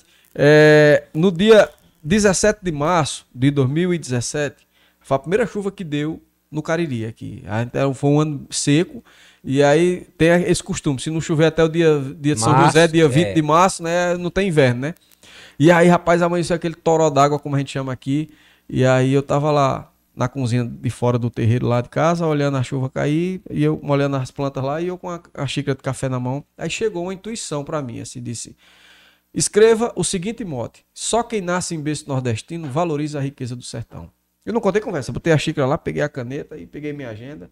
Só quem nasce em berço nordestino valoriza a riqueza. Fechei a agenda lá, terminei meu café, fui trabalhar, fui pra Juazeiro. No meio do caminho a poesia já veio chegando. E aí durante o dia eu fiz ela, deu trabalho para memorizar um pouco, mas eu fiz o seguinte, ela é o seguinte: Sertão, o sertão é um ser tão grandioso que o Nordeste inteiro mora nele. Todo mundo se alimenta dele, é o dono de um solo precioso. Muitas vezes é seco e caloroso, quando chove, faz frio e serração. Tem um tanto de mistério no sertão que só pode ser obra do divino. Só quem nasce em berço nordestino valoriza a riqueza do sertão. Um sertão que já foi tão sufragado, esperando chegar a água da chuva. E quem vê o sertão brotando uva, fica boquiaberto admirado. Esse solo só pode ser sagrado, é dotado de fertilização. É o poder do autor da criação que nos dá esse ventre vitalino. Só quem nasce em berço nordestino valoriza a riqueza do sertão. Um sertão que já foi noticiado pelas mídias, revistas e jornais, não mostraram seus mananciais. A manchete era o lado castigado, que de sede, de fome morre o gado e o povo sem teto pé de chão. Eu lhe faço a seguinte exclamação: nos conheça mais de perto, seu menino. Só quem nasce em berço nordestino valoriza a riqueza do sertão. No sertão, o milagre de Jesus é vivido por todos os fiéis. Um pedaço de pão divide em dez, como em quinze no prato de cuscuz. Já crescemos unidos pela luz, da partilha, do amor e união. Sertanejo de fé e oração no lamento a Deus seu destino. Só quem nasce em berço nordestino valoriza a riqueza do sertão. O sertão é um sábio professor, nos ensina com garra e maestria. Em matéria de meteorologia, é ciência para todo agricultor. No mormaço abafado do calor, logo é feita a primeira previsão. E no tardo ronco do trovão, vem trazendo com ele ouro fino. Só quem nasce em berço nordestino valoriza a riqueza do sertão. Admira o sertão misterioso que tem coisa pra gente desvendar. Como é ver na seca fulorar um pau d'arco colorido e frondoso? Acredito que o Todo-Poderoso se admira da própria criação. E na hora de fazer o meu sertão, uniu tudo nesse solo cristalino? Só quem nasce em berço nordestino valoriza a riqueza do sertão. O sertão não precisa de esmola, pois aqui nós vivemos com fartura. Tem feijão, farinha, rapadura, tem pitaia, moringa e carambola. Vários cursos, faculdades e escola estão somente para nossa diplomação, pois aquele que é parido no sertão já vem pronto. É um sábio obstino? Só quem nasce em berço nordestino valoriza a riqueza do sertão. A palavra do homem sertanejo vale mais que qualquer dinheiro em banco. Seja alto, pequeno, preto, branco, ela é reta, não tem curva nem traquejo. Pode dar ribuliço e truvejo, ela fica amarrada no murão. Ensinada para toda geração, aprendemos quando ainda pequenino. Só quem nasce em berço nordestino valoriza a riqueza do sertão. O sertão é um ser tão verdadeiro que o sol faz milagre meio-dia. Nasce a luz no coração de Maria, clareando o sertão e o mundo inteiro. E de Deus ele é o mensageiro, ensinando o caminho da retidão. Que somente limpando o coração é que a gente volta a ser divino. Só quem nasce em berço nordestino valoriza a riqueza do sertão. Mas eu quero é ao sertão me declarar e falar que você nasceu em mim. Ser tão grande, ser tão rico e moiadinho. Um sertão que eu sempre vou amar. Que de braços abertos sempre está, acolhendo a quem chega nesse chão. Abra as portas que tem seu coração para o sertão se tornar um inquilino e renasça em berço nordestino. Valorize a riqueza do sertão. Eita, sertão Rapaz, Eu digo, rapaz, a bicha é meia comprida, parece um dia de Não, fome, mas mas, o- mas é... não, mas. É por isso- é cumprido e é ruim, mas quando é cumprido de boa, meu amigo. Aí, e, e poesia. Pessoal, você que, filme, né? você que tá em casa, é por isso que a gente faz isso aqui. É, é, por, a- é por amor aonde a gente vive, por entender né, todas as riquezas que a gente tem em nossa terra. É. Inclusive os artistas que a gente tem também. Cara, O parabéns. O Allenberg que diz, ele diz um negócio interessante. Allenberg é meu amigo velho. Ele diz assim, Léo, tem uma música chamada Sertão, que o Flávio José gravou agora nesse, nesse trabalho novo, vai começar a divulgar aí, porque tava tudo Sim. sem show, sem nada, né? Ele não tava divulgando os trabalhos novos, né? Que ela diz assim: Ei, sertão, como é bom ser tão assim. Não fui eu que nasci nele, ele quem nasceu em mim. Aí, rapaz, essa frase, que não foi eu que nasci nele no sertão, e o sertão que nasceu em mim, ela tem uma, ela tem uma preciosidade, né? Porque na realidade, esse sertão, a gente não lembra só do torrão, do chão, da quintura, da sequidão. Somos nós, as pessoas. São as pessoas. né? Somos nós que fazemos o sertão. Né? É o vaqueiro, é o sertanejo, mas é o doutor, é o padre. São as pessoas, somos nós. Né? Então, se a gente pega esse sertão, não foi eu que nasci nele, ele que nasceu em mim, para que as pessoas nasçam dentro do coração da gente, para que a gente plante esse bem, frutifique a paz, é interessante. Por isso que eu digo a você que a minha música ela tem, ela tem um direcionamento. Até numa poesia dessa, se a gente for mastigar ela mesmo, quando aquela parte que diz: No sertão, o milagre de Jesus é vivido por todos os fiéis. Um pedaço de pão divide em dez, como em 15 no prato de cuscuz. Se a gente for olhar, tem a realidade nisso aí, né? É, é. né? Já crescemos unidos pela luz da partilha, do amor e união. Sertanejo, de fé e oração, não lamenta a Deus seu destino. Só quem nasce em berço nordestino valoriza a É, riqueza do riqueza do sertão. É interessante. Mas nós tivemos aqui com o Guto Azevedo, missionário, ele disse que, na, na, na opinião dele, o Nordeste vai ser o último reduto religioso. E eu acrescento cultural, né, também desse grande... é, a gente sempre analisa, hoje, Leonardo, a globalização, ela tende a unificar os costumes, né? Ela tende a massacrar a cultura regional, né? Eu quero te perguntar já já sobre isso. Mas graças a artistas como você, é, creio que nossa cultura vai perdurar muito tempo. E onde a gente vai, a gente leva esse amor pelo sertão. A gente conversou aqui com o Fábio Carneirinho e a gente fez uma pergunta a ele que era justamente é, a satisfação, o que ele sentia em levar o, o forró, levar o cariri até a Europa. Ele disse o contrário. Foi o cariri, foi o forró que me levou até lá. Então foram as maravilhas, as coisas daqui que, que levaram ele até onde ele chegou. Porque quando ele começou a pesquisar sobre a Europa, primeiro ele viu que já estava acontecendo, que já tinha, que o forró já estava chegando, que a poesia, que a boa música já estava chegando.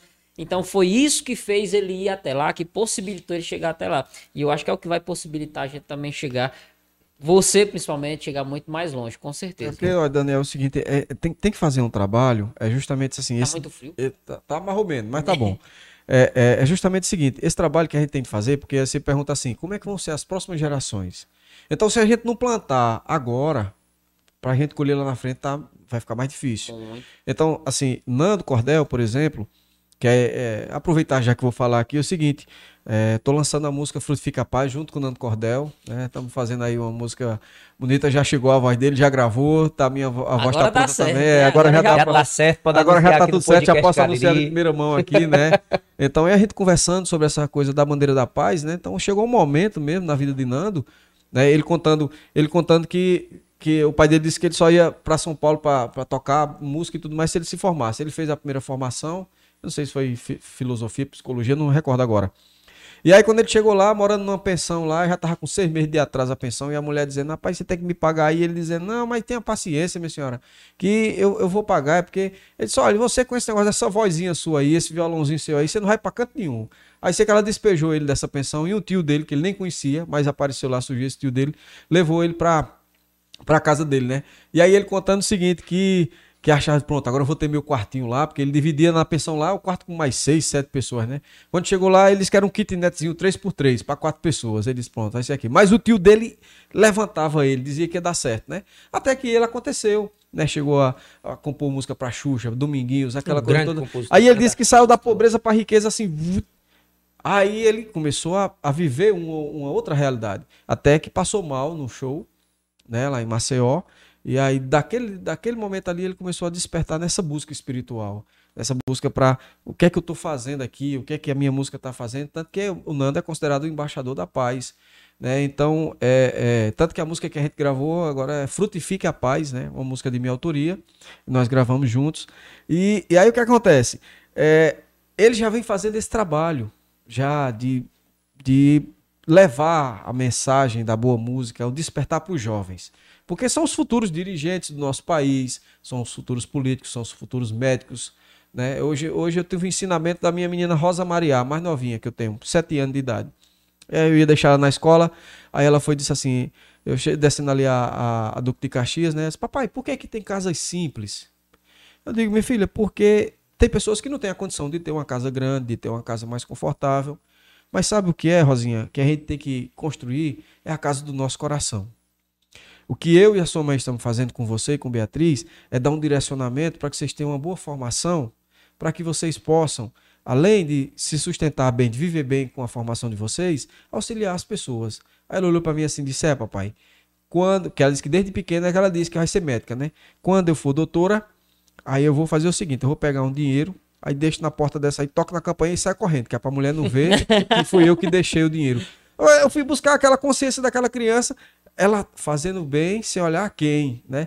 Fazer com a direita a mensagem de é, Jesus. É, Dê com a direita que a esquerda não veja. Dê com o coração que o ego não veja, né? Sim. Então, assim, já despertou nela em fazer para a pessoa não ver que era ela que estava fazendo aquilo ali, mas que recebesse aquele bem. Então, vê, cara, a responsabilidade que a gente que compõe boa música tem. Então, eu pelo menos tenho essa responsabilidade e graças a Deus que eu venho despertando para isso a cada dia. Então, é esse trabalho que eu estou fazendo, que eu estou desenvolvendo, e eu quero levar esse trabalho para os jovens. Eu quero fazer um trabalho, sabe, com a Secretaria de Educação, nas cidades, e, e ver uma forma da gente fazer uma palestra musical, da gente levar esse despertar para os jovens, porque os jovens são bombardeados. Ontem eu fui fazer uma mensagem ao vivo com o Ivonete, lá no bairro eh, João Cabral, lá em Juazeiro, a gente sabe que nós temos bairros menos favorecidos, né? Em toda cidade tem. E aí, uma música lá que a aniversariante pediu, eu nem me lembro mais se era requebra, vai descendo, uma coisa, era uma coisa assim. E tinha uma meninazinha pequenininha, que eu acho que aquela menina não tinha 5 anos de idade. A menina cantando a música todinha requebrando. Ou seja, é fruto de onde vive, do meio que vive, né? Então, se a gente consegue chegar nessas escolas e deixar eu sei que se eu fizer um, um show musical uma palestra musical de, vamos dizer, 40 minutos, uma hora, talvez em determinados jovens não fique ali dois minutos, três minutos. Mas se ficar um segundo, se ficar 30 segundos da mensagem que tocar o despertar da, da pessoa. Se um semente florescer. Se um semente florescer. É. O Buda que diz o seguinte: que o, o Gandhi que diz o seguinte: uma pessoa em meditação, ela consegue chegar em 100 pessoas. Então, se a gente conseguir plantar né, uma flor ali no meio de, uma, de, uma, de um sertão ressecado, mas se a gente for lá e regar ali, acredito que ela vem florescer. Então acho que é assim, até uma mensagem que eu deixo também para outros artistas, né, independente da linha musical. Eu estou falando aqui da minha linha musical porque é, é, é de onde eu encontrei facilidade para trazer minhas poesias através do forró. Mas eu acho que se cada um de nós pararmos um pouco assim para para pensar nesse sentido, como é que vão ser as, as gerações futuras, para a gente não deixar a nossa cultura nordestina se acabar, a gente tem que começar a fazer o nosso papel agora. Se a gente for só pensar em shows, em grandes palcos, em dinheiro na conta, aí nós não estamos fazendo esse trabalho. Eu, pelo menos, não me sinto nessa, nessa, nessa responsabilidade de levantar minha bandeira e ter meu compromisso. É um compromisso meu com a minha, meu dom, é isso que eu disse que eu disse a você, que eu cheguei com uma maletinha e um dia quando eu for vou ter que prestar conta. Sim, mas o que, é que você fez lá com a viola, com a, a voz e tudo mais? Então, ele deu um talento. É, ele me deu um talento. Usou pra quê? É, usou para quê? Né? Então tem a parábola dos, é, dos talentos que Deus trouxe, né? Então, então, o que é que eu estou fazendo? Né? É legal tocar na noite, é massa. Eu, eu quero fazer show na noite. Eu quero. É, agora eu tenho que encontrar a forma da minha mensagem poder chegar né? Para que as pessoas estejam ali se alimentando da música. Você vê quando você vai um show mais acústico, você vai um show mais ou de poesia ou de recital, você, você, você, se alimenta naquele show, né? É diferente de um show muito barulhento. Com... Que às vezes você não sabe nem quem é está tocando. Quem está tocando, né? Hoje aí toca uma, toca outra, toca outra, uma banda entra, é o mesmo é, repertório da é... outra, assim, vamos sim, em frente. Vamos, é. Mas vamos andar aí com o podcast. Vamos, não, vamos olhar aqui. Tamo, tamo eu quero, quero também, a gente sempre valoriza quem nos acompanha aqui, Leonardo, e, e hoje está bacana demais. Ó. Minha mãe grande testemunho. Quem planta, colhe. Deus ilumine, Amém, viu? Amém, a nós todos. Precisamos de pessoas decentes e fervorosas. É... Bruno Tavares, lá de Missão Velha, também é poeta, um Opa, Bruno. cineasta, grande pessoa. Beleza, meu poeta? É, sempre tá aqui assistindo, tá bom? E professor Vieira dizendo aqui, ó, quando você vê o Santana, fala e diga que é do Crato. Vou falar e vou dizer que eu fui, fui seu aluno, viu? Pronto. É, aí, Benoni Marques também, que está sempre aqui dizendo, a poesia é um dom divino e não é para qualquer um. Boa noite, hoje vocês estão com um convidado da mais alta catilogência, ou seja, da mais alta categoria. Eita, Certo, rapaz, as que palavras bom. tão bonitas aqui. Tão bacana demais. Apre tô Só- aprendendo palavra nova aqui, Só né? vocês mesmo, viu, Tibério? Pra ter esse prestígio tudo. Leonardo, eu quero é, focar um pouquinho no assunto que você já tocou. Você relata a sua influência gonzaguiana, né? Porque É. também você se inspira na natureza, em romances, em, em valores, né? E no divino. Isso também a gente vê em Luiz Gonzaga, na sua poesia. E eu quero saber na análise de um artista jovem, né? Porque o velho Lua continua, continua sendo inspiração até hoje. Rapaz, o velho Lula, ele, o velho Luiz Gonzaga, né? Vou dizer até assim, né? Luiz Gonzaga, porque a gente faz o Lula, né? Aí vai ser o, o Luiz Gonzaga, né? Seu Luiz, ele continua influenciando porque é, é, aquilo que é plantado e que tem raiz, né? Ele tende a, a florescer, né? E a dar bons frutos, né? A obra do Luiz Gonzaga, ela, eh, eu acho que Luiz Gonzaga, ele cantou tudo. Você pode ver que alguns ritmos que surgiram no país, eles tiveram influência dentro da música do Luiz Gonzaga. Né? Luiz Gonzaga cantou um tempo, né, que se a gente fosse atualizar, as músicas que Gonzaga cantou naquela época tá servindo hoje ainda, né? Então você vê o seguinte, Jesus, meu Jesus sertanejo, presença maior, minha crença. Então você vê que já, Gonzaga também cantou, né? Cantou do passarinho, cantou do, do vaqueiro, cantou da casa, cantou êxodo do rio, rural, cantou tudo, né? êxodo rural, cantou o sofrimento do povo, porque ele contou uma realidade do povo. Então, quando a gente faz uma coisa que ela tem a verdade, ela tende a florescer, a se expandir, né, a continuar em linha reta. E eu acho que se você for buscar aí, nós estamos, é, é, é, nós estamos numa, numa época em que a gente sente falta de bons artistas, de bons compositores, de bons escritores. Se você for buscar, você não vê mais assim a, a velha guarda, vamos dizer assim, não quero nem chamar de velha guarda, mas os, os, os artistas que me inf- influenciaram, como Raimundo Fagner, Geraldo Azevedo, Alceu Valença. Você vê, toca uma anunciação que foi gravada em 1972, 76, ainda toca hoje aí as pessoas fazendo regravação e a juventude cantando. Tu vens, tu vens, eu já escuto os teus sinais. Por que que estão cantando? Porque é uma mensagem, é, é, é, uma, é uma música que tem uma, uma essência, é uma música que tem uma raiz. Então Gonzaga continua influenciando. As pessoas podem achar que. Porque quem escutar a minha música, quem escutar de Franca Aguiar, Santana Cantador, quem escutar o próprio Wesley Safadão, o próprio Xandavião, tem a assinatura de Gonzaga ali, porque tem um zabumba, que tem um triângulo, que tem uma batida, porque tem uma pegada, porque tem uma- um ritmo que se derivou do ritmo que ele, que ele, vamos dizer assim, que ele, na realidade ele, ele, ele não adotou aquele ritmo, ele adaptou, né? Porque quando ele pegou a zabumba e colocou do lado agudo da sanfona, ele lembrou, tem precisa de um instrumento agudo para ficar do lado da baixaria aqui para poder fazer o equilíbrio, né? Então, eu acho que a, obra do Luiz Gonzaga, ela vai perpetuar aí para a eternidade, sabe? Porque eu acho que assim, até se você, se você visita o Museu do Luiz Gonzaga, tem uma história ali. Então, o, Tem uma estátua agora, né? Ali é, na. na chegada lá, na Chegada. saída, né? Ali na. Então você vê o seguinte: é, quantos de nós não lemos a, a, a história dos discípulos de Jesus, por exemplo? Né? A gente conhece a história de Jesus, mas os discípulos de Jesus deram continuidade. Então tem uma história, cada um tem, um, tem uma história. Então, quantos de nós não, não lemos aí livros falando sobre Gandhi, falando sobre Buda, falando porque deixou uma obra para a humanidade? Sabe, é, voltando àquele, àquele assunto do coach, né? E eu estudando e vendo as palestras e acompanhando e, e fazendo treinamento e tudo, e eu vi o seguinte, que o que fica é o que a gente faz pela humanidade. É o que a gente transforma a humanidade. É o que fica para a eternidade. Então a música do Luiz Gonzaga, ela transformou uma época, ela falou uma época, ela deixou uma mensagem que ainda hoje a gente escuta a mensagem do Luiz Gonzaga quando a gente escuta, como eu falei agora, Jesus Sertanejo, e dentre outras músicas, né? Então, é, a- obra de, de Gonzaga ela é imortal, porque ele conseguiu transformar a humanidade, ele conseguiu é, é, é, deixar um legado, vamos dizer assim, né? Ele conseguiu plantar no, no solo fértil. Então, Nós estávamos conversando antes, Leonardo, de gravar, que você falou uma coisa que é, a música de Gonzaga vai virar folclore para ser inserido na cultura de uma forma permanente, né? Como você falou agora. É, e eu te pergunto, aproveito para perguntar qual o cenário você acha que para o futuro da música regional? É, é, isso, é isso que a gente tem que despertar para isso, porque o que acontece é o seguinte: não é só a música de Gonzaga.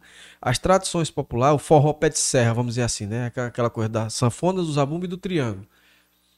Você pode ver que contratações de festas que tem aqui na região, os caras cantam esse repertório de hoje, dos sertanejos e tudo mais, mas tem que cantar lá o, o Sala de Reboco e tudo mais, eles fazem também isso aí. Faz de uma, uma pegada diferente, mas pelo menos fazem, né? Então, eu conversando com alguns artistas, não vou citar nome aqui pra gente não se comprometer também, né? Porque ah, fulano de tal falou isso, né?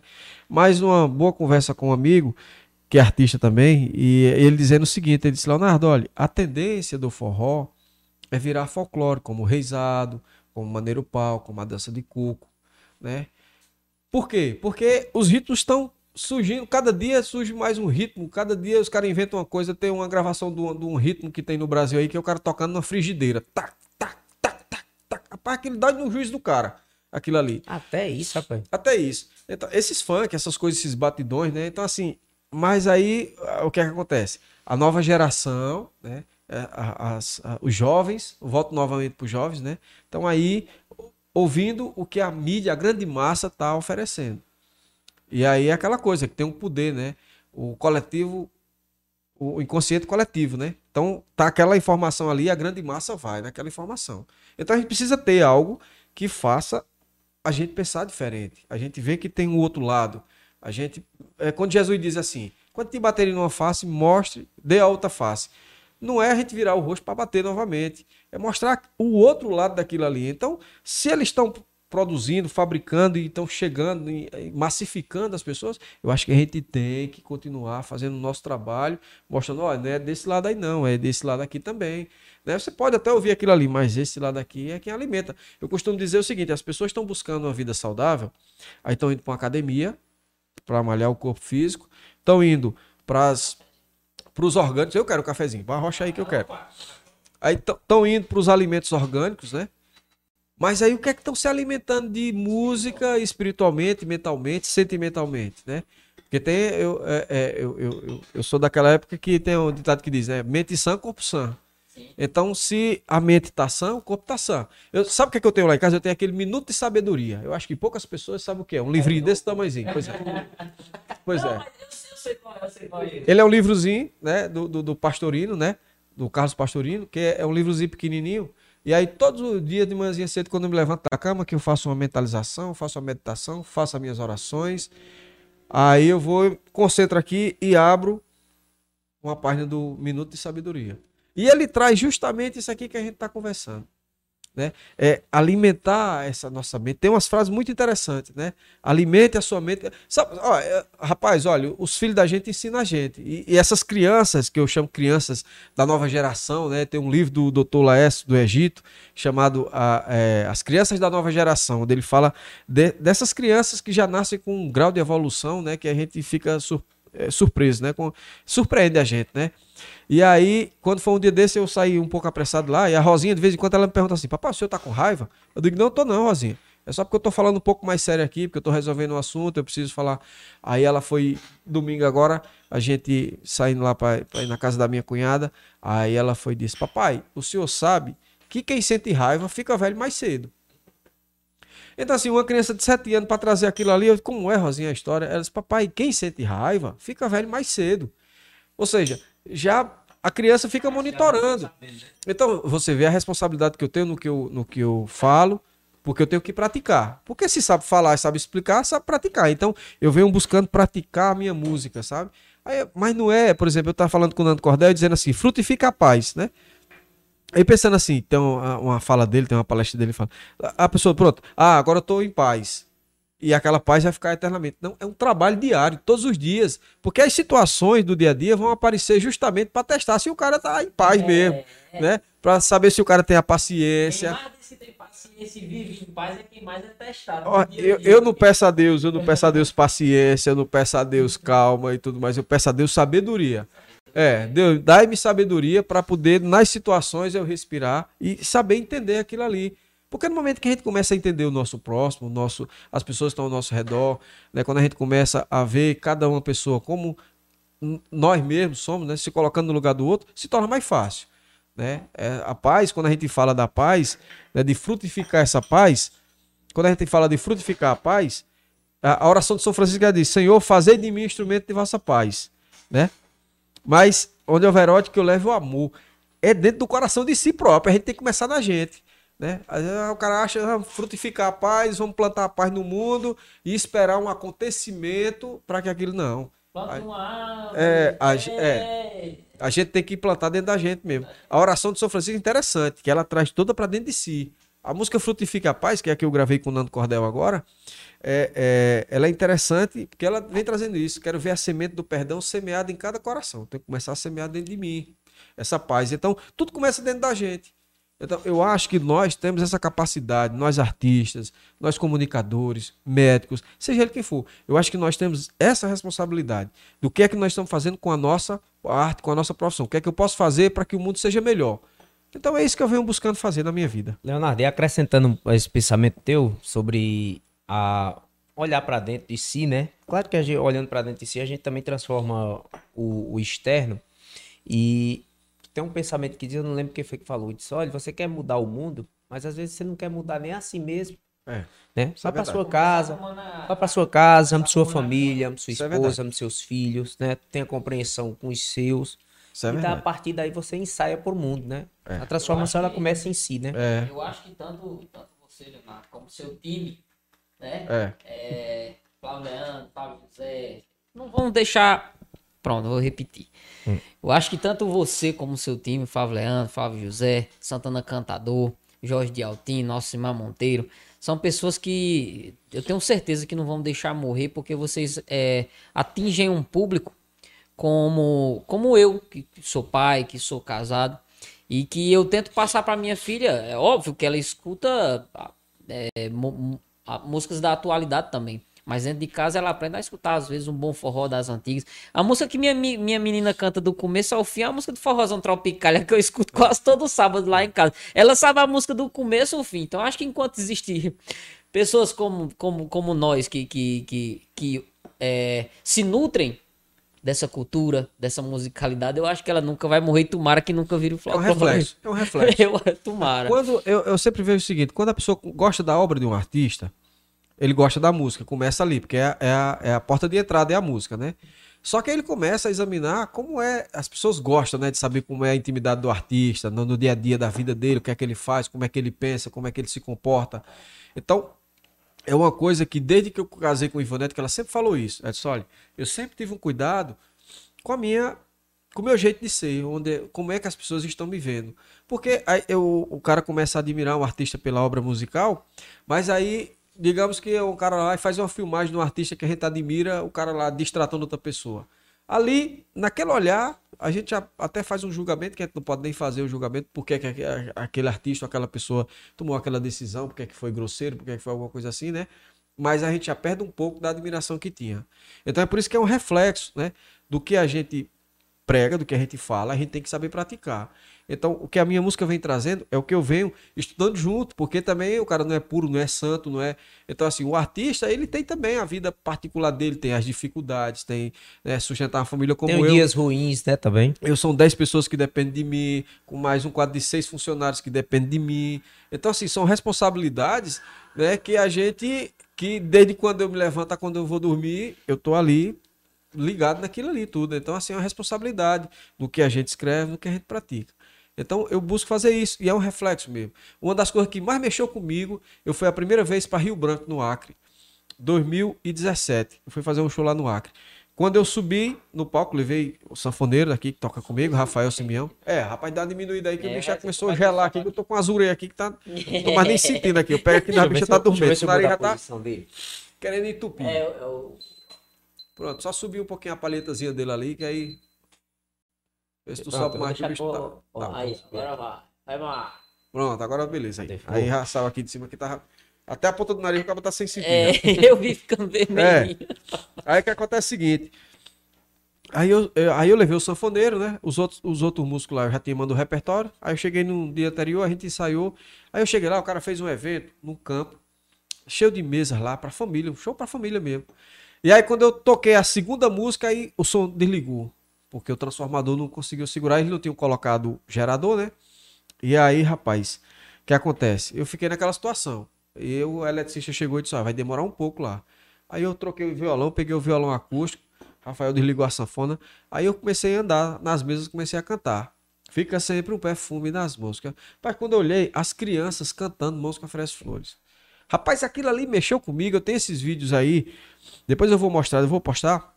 Mas aquilo ali mexeu comigo. Eu digo, cara, as crianças cantando música oferece flores. A Gardênia, que todos nós conhecemos aqui, a nossa querida Gardênia, que é, que é músico também, é artista, né?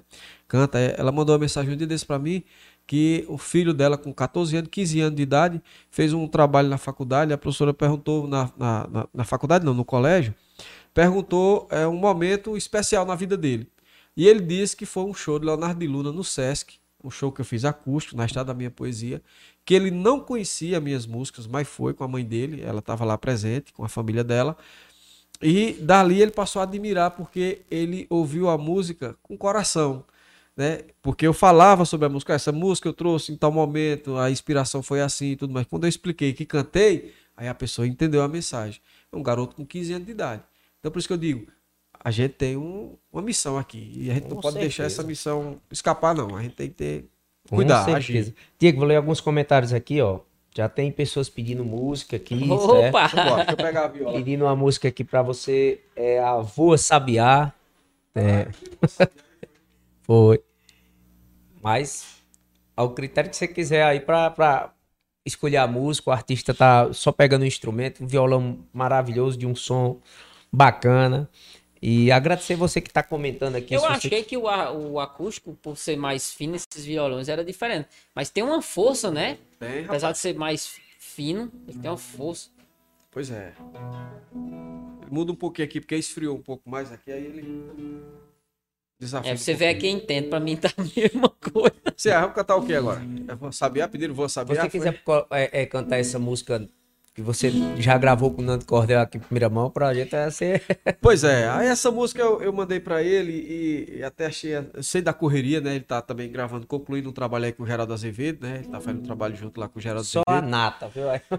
E aí, mas vem novidade mais pra frente, tá? Eu não vou poder divulgar agora, mas vem mais novidade pra frente aí. Eu tenho certeza que Deus vai lhe abençoar É, mais ainda. Com meu. certeza. É, é, rapaz, olha, daqui a pouco eu vou cantar a música, aí a gente vai cantar. Eu vou contar um pouco mais da minha história aí, porque é, eu tava examinando com mais detalhe a minha história e eu já posso me considerar já uma pessoa de, vi- de vitória mesmo, sabe? Vitorioso. Porque daqui a pouco eu deixa eu cantar a música aqui. Né? Então aí eu fui, aí de repente eu recebo a ligação do Nando Cordel. Aí a gente mandei a música pra ele, né? Só, Nando, eu fiz essa música e tal, e eu sei que você é o embaixador da paz e tal, e tal, e tal. E tem a possibilidade da gente gravar junto essa música. Aí ele foi, mandou uma mensagem, me ligou, né? Eu digo, rapaz, eu recebi a ligação do Nando Cordel aqui, aí ele foi e disse, olha, Leonardo, vamos gravar a música, tá? Manda pra mim aí que a gente vai gravar. E ela diz o seguinte. Quero ver a semente do perdão semeada em cada coração, germinando no solo de esperança. Quero ver toda a mesa ter o pão, as famílias vivendo em união, ver sorrindo feliz toda criança. Quero ver toda arma virar flor, exalando um perfume em toda dor, e o amor seja a nossa bandeira. Quero ver todo o povo em oração, recebendo de Deus a salvação. Só Jesus é nossa luz verdadeira. Ensinando que nós somos irmãos, o amor uma só religião, a lição mais sublime das lições. Quando nós estendermos nossa mão, um irmão abraçando o outro irmão, haverá união entre as nações. Que reine a paz em nossos corações.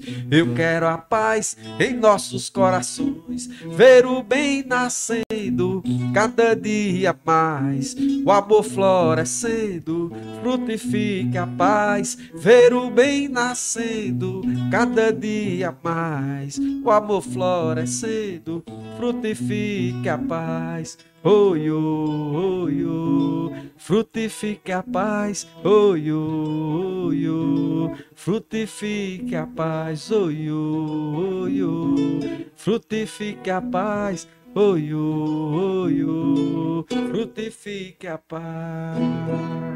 Uhul! Sensacional. Assim, é, é, as coisas, tudo tem o tempo certo para acontecer, sabe? Olha, é uma coisa que assim, é, o tempo é, é, resolve tudo na vida da gente. E a gente tem que só que desenvolver a paciência para a gente poder mas você falou, desenvolver a paciência. Desenvolver, né? Eu, eu, eu sou. É, Salomão é interessante. Salomão, o rei da ciência, né? E tem uns preceitos de Salomão que eu busco é, estudar comigo, assim, né? A percepção, né? Depois da percepção, a prontidão. A gente tá pronto ali para caminhar, para receber o que a gente precisa receber, né? E, e, e, nisso, depois da prontidão, a gente desenvolver a, a paciência, né? Depois que a gente desenvolve essa paciência, a gente tem a prudência também para aguardar, né? Se eu posso ir até aqui, eu, tenho que diminuir mais, ter a prudência em tudo que a gente faz, né? Para a gente desenvolver a perseverança até a gente conseguir um dia chegar na perfeição. Então é, é interessante, porque tudo tem um tempo. Eu, eu lembro no início da minha carreira, eu, foi um sacrifício para tirar uma foto com o Nando Cordel quando ele veio fazer um show aqui. Né? Rapaz, aí contando um pouco assim, eu me criei ouvindo meu pai meu pai, na época, ele, ele botava as festas da padroeira aqui no Crato, ele botava barraca na Praça da Sé ali, era cheio de barracas de palha uhum. para vender bebida à noite, né? Aquele movimento todo. Meu pai tinha uma vitrola, uma caixa zona grande assim, uma vitrola. E nessa vitrola ele tocava Luiz Gonzaga e tocava Jorge de Altinho. Mas tocava Jorge de Altinho era com força mesmo, sempre foi fã de Jorge de Altinho, né? E aí interessante que aí quando eu comecei a compor, né, eu sempre imaginava assim, na época quando eu comecei a compor, era uma raridade a gente conseguir gravar um disco, quem conseguia gravar disco era famosos, né, daquela época e tudo. Eu disse, rapaz, se assim um dia eu vou conseguir gravar uma música só, e fiquei sempre com aquele sonho. E para onde, eu, e, e na minha vida de telecomunicações, que foram 16 anos de telecomunicações, eu viajei bastante esse Nordeste todo, eu ia ouvindo as músicas né? Desde Flávio Leandro, de Flávio José, de Jorge de Altinho, Osmar Monteiro, dessa galera todinha, Nando Cordel, Geraldo Azevedo, e ouvindo esse pessoal todo, ao seu Valença, e ficava me imaginando assim, um dia poder estar num palco com esses caras. Você vê poder. O Hélio Couto ele ensina, né? Nós somos co-criadores, né? O Hélio Couto ensina essa parte da ressonância harmônica e tal. E aí, a gente imagina, aí tem que soltar para o universo para a gente poder materializar lá na frente, receber, né? Então, é interessante. Que aí eu fazia, sem ter esse conhecimento que eu tenho hoje, eu já fazia isso, eu já mandava para o universo aquele sonho que eu tinha, né? E aí, de repente, eu conheci Jorge Altinho num show em Caruaru, que ele foi fazer. Eu estava lá presente nesse show. Através de um amigo eu conheci, Jorge Altinho. Entreguei um disco para ele, um CD para mim. E aí, a Juliana, a esposa dele, me passou o contato, né? E aí, quando foi no final do ano, eu fui gravar o DVD, esse DVD que tá tocando aqui. Esse DVD aqui, A Luz do Meu Forró, que eu gravei aqui no Crato.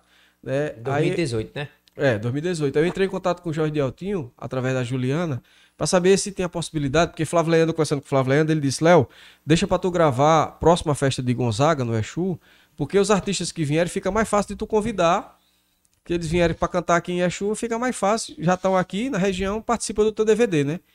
Aí a Juliana foi e disse, olha, Leonardo, o Jorge Altinho vai estar na festa do Gonzagão, e aí dá para ele participar do teu DVD. Isso tá bom, beleza. E aí foi, passou, passou, passou.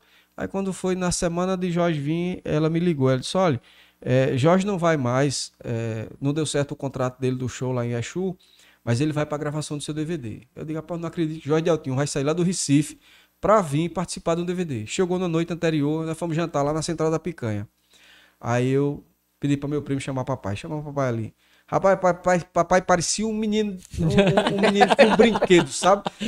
Eu olhava assim, eu não tô acreditando que eu tô aqui do lado de Jorge Altinho, um cara que eu era sou A voz fã, na vitrola é, e a voz na tá vitrola aqui. e agora aqui ao lado e tudo mais. E Jorge se tornou um amigo nosso, da família. Jorge, quando vem pra cá, a gente almoça lá em casa, ele gosta de fava, de piquizada. Oh, papai rapaz. prepara lá, rapaz, e ele fica, dessa derradeira vez que ele veio, Ele chama de seu Leopoldo. Cadê seu Leopoldo? Aquela voz dele, né? Aí eh, papai ficou que nem pinta e merda, como diz a, a gente aqui. Quando, no, no dia do aniversário dele, aí eu mandei uma mensagem: Jorge, aniversário de papai hoje, dá uma ligada pra ele. Aí quando eu cheguei em casa, ele disse: Rapaz, sabe quem me ligou? Eu disse, Quem foi, pai? Jorge de Altim me ligou pra desejar um feliz aniversário. Isso aí, rapaz, é o presente que a gente ganha. Então, assim, eu vi esses caras tão distantes, né? É por isso que eu digo que eu, eu sou um cara vitorioso. Eu tenho uma carreira de sucesso. Porque não é, é, é, Vou falar novamente aqui. Não é o quão o Brasil ou o mundo conhece. Não é o quão a minha conta tá com dinheiro lá. Não é isso. Né? São, é, são esses detalhes que eu estou lhe contando que eu me considero uma pessoa de sucesso. Aí Jorge Altinho veio, sabe? Não, sem custo nenhum para mim. Veio exclusivamente para participar do DVD. Flávio José saiu de lá de Monteiro, foi buscar um amigo lá em Campina Grande e veio também para participar do DVD. Eu tive na casa do Flávio José a gente bebeu um café à noite lá. Eu estava gravando um trabalho, um dos trabalhos que eu gravei lá. Tem uma gravadora muito boa lá em Monteiro. Eu trabalho com esse pessoal já tem oito anos. Até hoje eu, eu trabalho com esse pessoal. E, e assim, e, e cheguei à casa de Flávio José, né? Santana Cantador veio, a gente fez uns trabalhos juntos aqui, fomos para entrevista, fomos jantar juntos, né? Alcimar Monteiro foi uma pessoa assim que que me recebeu de braços abertos, participou da entrevista junto comigo, sabe? Ainda hoje, olha, Leonardo, sempre a gente e é uma energia, né? É, uma energia. Rapaz. Aí você vê, o Frank Aguiar um dia me ligou e a gente conversando, aí que eu mandei uma música bem cedinho para ele, aí ele mandou uma mensagem, disse, rapaz, olha, poeta, você me manda um código, que ele chama de código, né? O código divino, né? Você me manda um código uma hora dessa da manhã, eu estou aqui aguando minhas... Que música maravilhosa. Ele disse, olha, quando vier a São Paulo, você tem um chofé aqui, as suas, as suas ordens. Eu digo, rapaz, Franca Guerra, não diga um negócio desse, não. que eu não quero alimentar meu ego, não, rapaz. Eu quero alimentar o meu eu, sabe? Então, veja só. E aí, tantos outros, como Geraldo Azevedo, a gente troca mensagem, tem um contato, né? Alceu Valença Ivonete passou um dia atendendo ao seu Valença, terapeuta do Mas, Alceu. Rapaz, Foi, rapaz, atendeu ao seu. Não, eu tava... O bicho, o bicho maluco, beleza, tava com é. paciente Ivonete. Paciente Ivonete, né? Cara, essas histórias pra gente é fantástico, porque a gente pensa que, é, você que tá nos assistindo, pensa que a realidade do mundo é distante de você e pelas é. histórias que a gente conta no podcast Cariri, Imagina, nasceu Valença, rapaz, Vanete fazendo. Aí vê só, rapaz, aí a gente tá almoçando lá, eu, Alceu Valença, Geraldo Azevedo, a, a, a Ianê Valença, a esposa. Quase o grande encontro. Quase, e eu recitando essa poesia, só quem nasce em berço nordestino valorizando a riqueza do sertão. Geraldo Azevedo do lado, tá até no Instagram, tem lá o vídeo. Geraldo Azevedo do lado e Alceu Valença do outro. E aí eu digo, mas rapaz, olha só, eu eh, com 13, 14 anos, tocando as músicas de Alceu e de Geraldo Azevedo. Hoje os caras estão aqui do meu lado né? Que a gente tem um contato, até uma live que eu fiz aqui no Crato, o Alceu mandou dia, acho que foi dia, dia 23 de junho, é, é, lá, dia 21 de junho, live de Leonardo de Luna, né? Então, assim, cara, onde é que eu cheguei, né? Então, assim, mas eu me vejo ainda sempre como aquele menino, né? eu costumo dizer, tem um amigo meu que tá aniversariando hoje, mora em João Pessoa, Márcio da Roz, e ele chama de jovem, tá fazendo, inteirando 70 anos hoje, e ele é um cara jovem. Aí vem o que Rosinha me disse, papai, quem tem raiva fica velho cedo, né? Então eu quero alimentar sempre esse menino dentro de mim, sabe? E sem alimentar o ego, sabe? O egocentrismo, sem essa coisa de orgulho, sem essa coisa.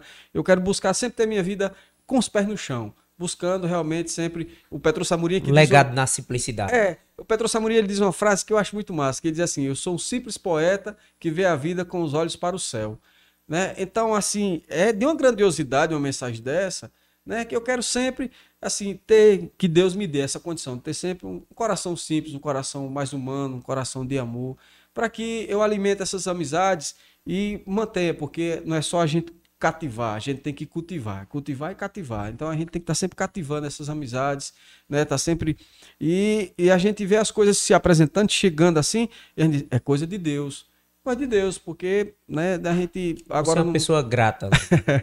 eu tenho que agradecer, eu tenho que fazer mais ainda, sabe? Eu acho que tem hora que eu faço pouco, eu acho que eu tenho que fazer mais, eu tenho que eu tenho que buscar melhorar mais a minha compreensão, meu E parece que meu... parece que a simplicidade é o segredo da vida. É, o Beto tá é, tá no simples, né? É, a gente tava é, sábado conversando com o Léo Silva aqui da, da, da Tempo FM, né? E ele tava falando justamente sobre isso, sobre o quanto ser simples é bom a simplicidade, a humildade, o quanto isso abre portas e traz paz à alma, né? O, e ele disse outra coisa, Diego, que você dá trabalho demais o cabo ser fresco. É.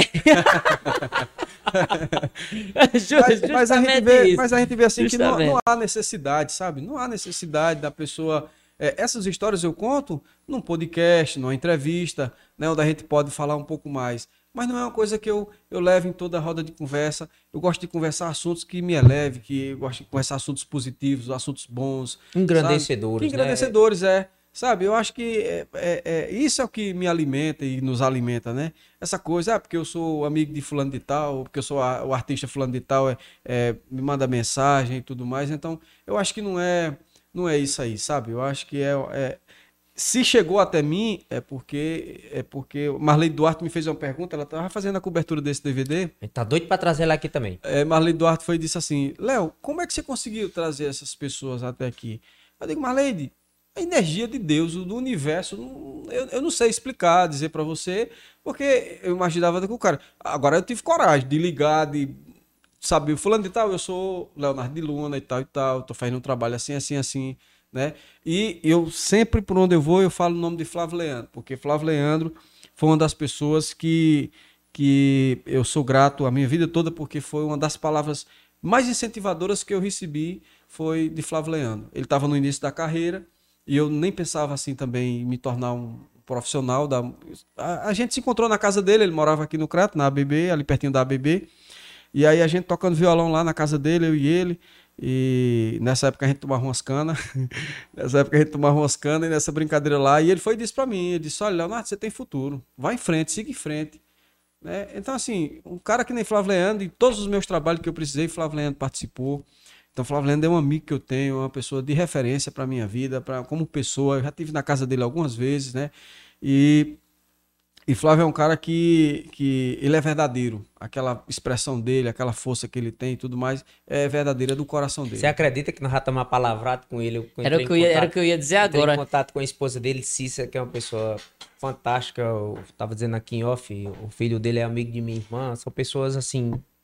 É, de uma simplicidade, de um, de um engrandecimento como pessoas, né?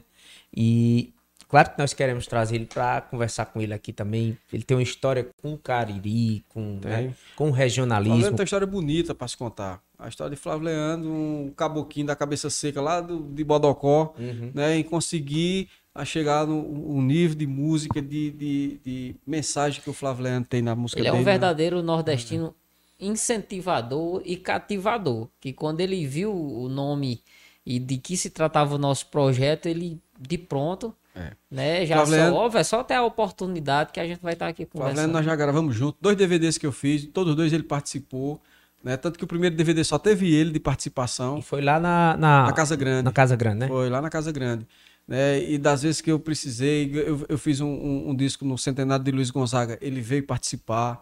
Né? Então, assim, é uma pessoa que eu tenho uma gratidão, uma eterna gratidão dentro do meu coração, é a pessoa Flávio Leandro.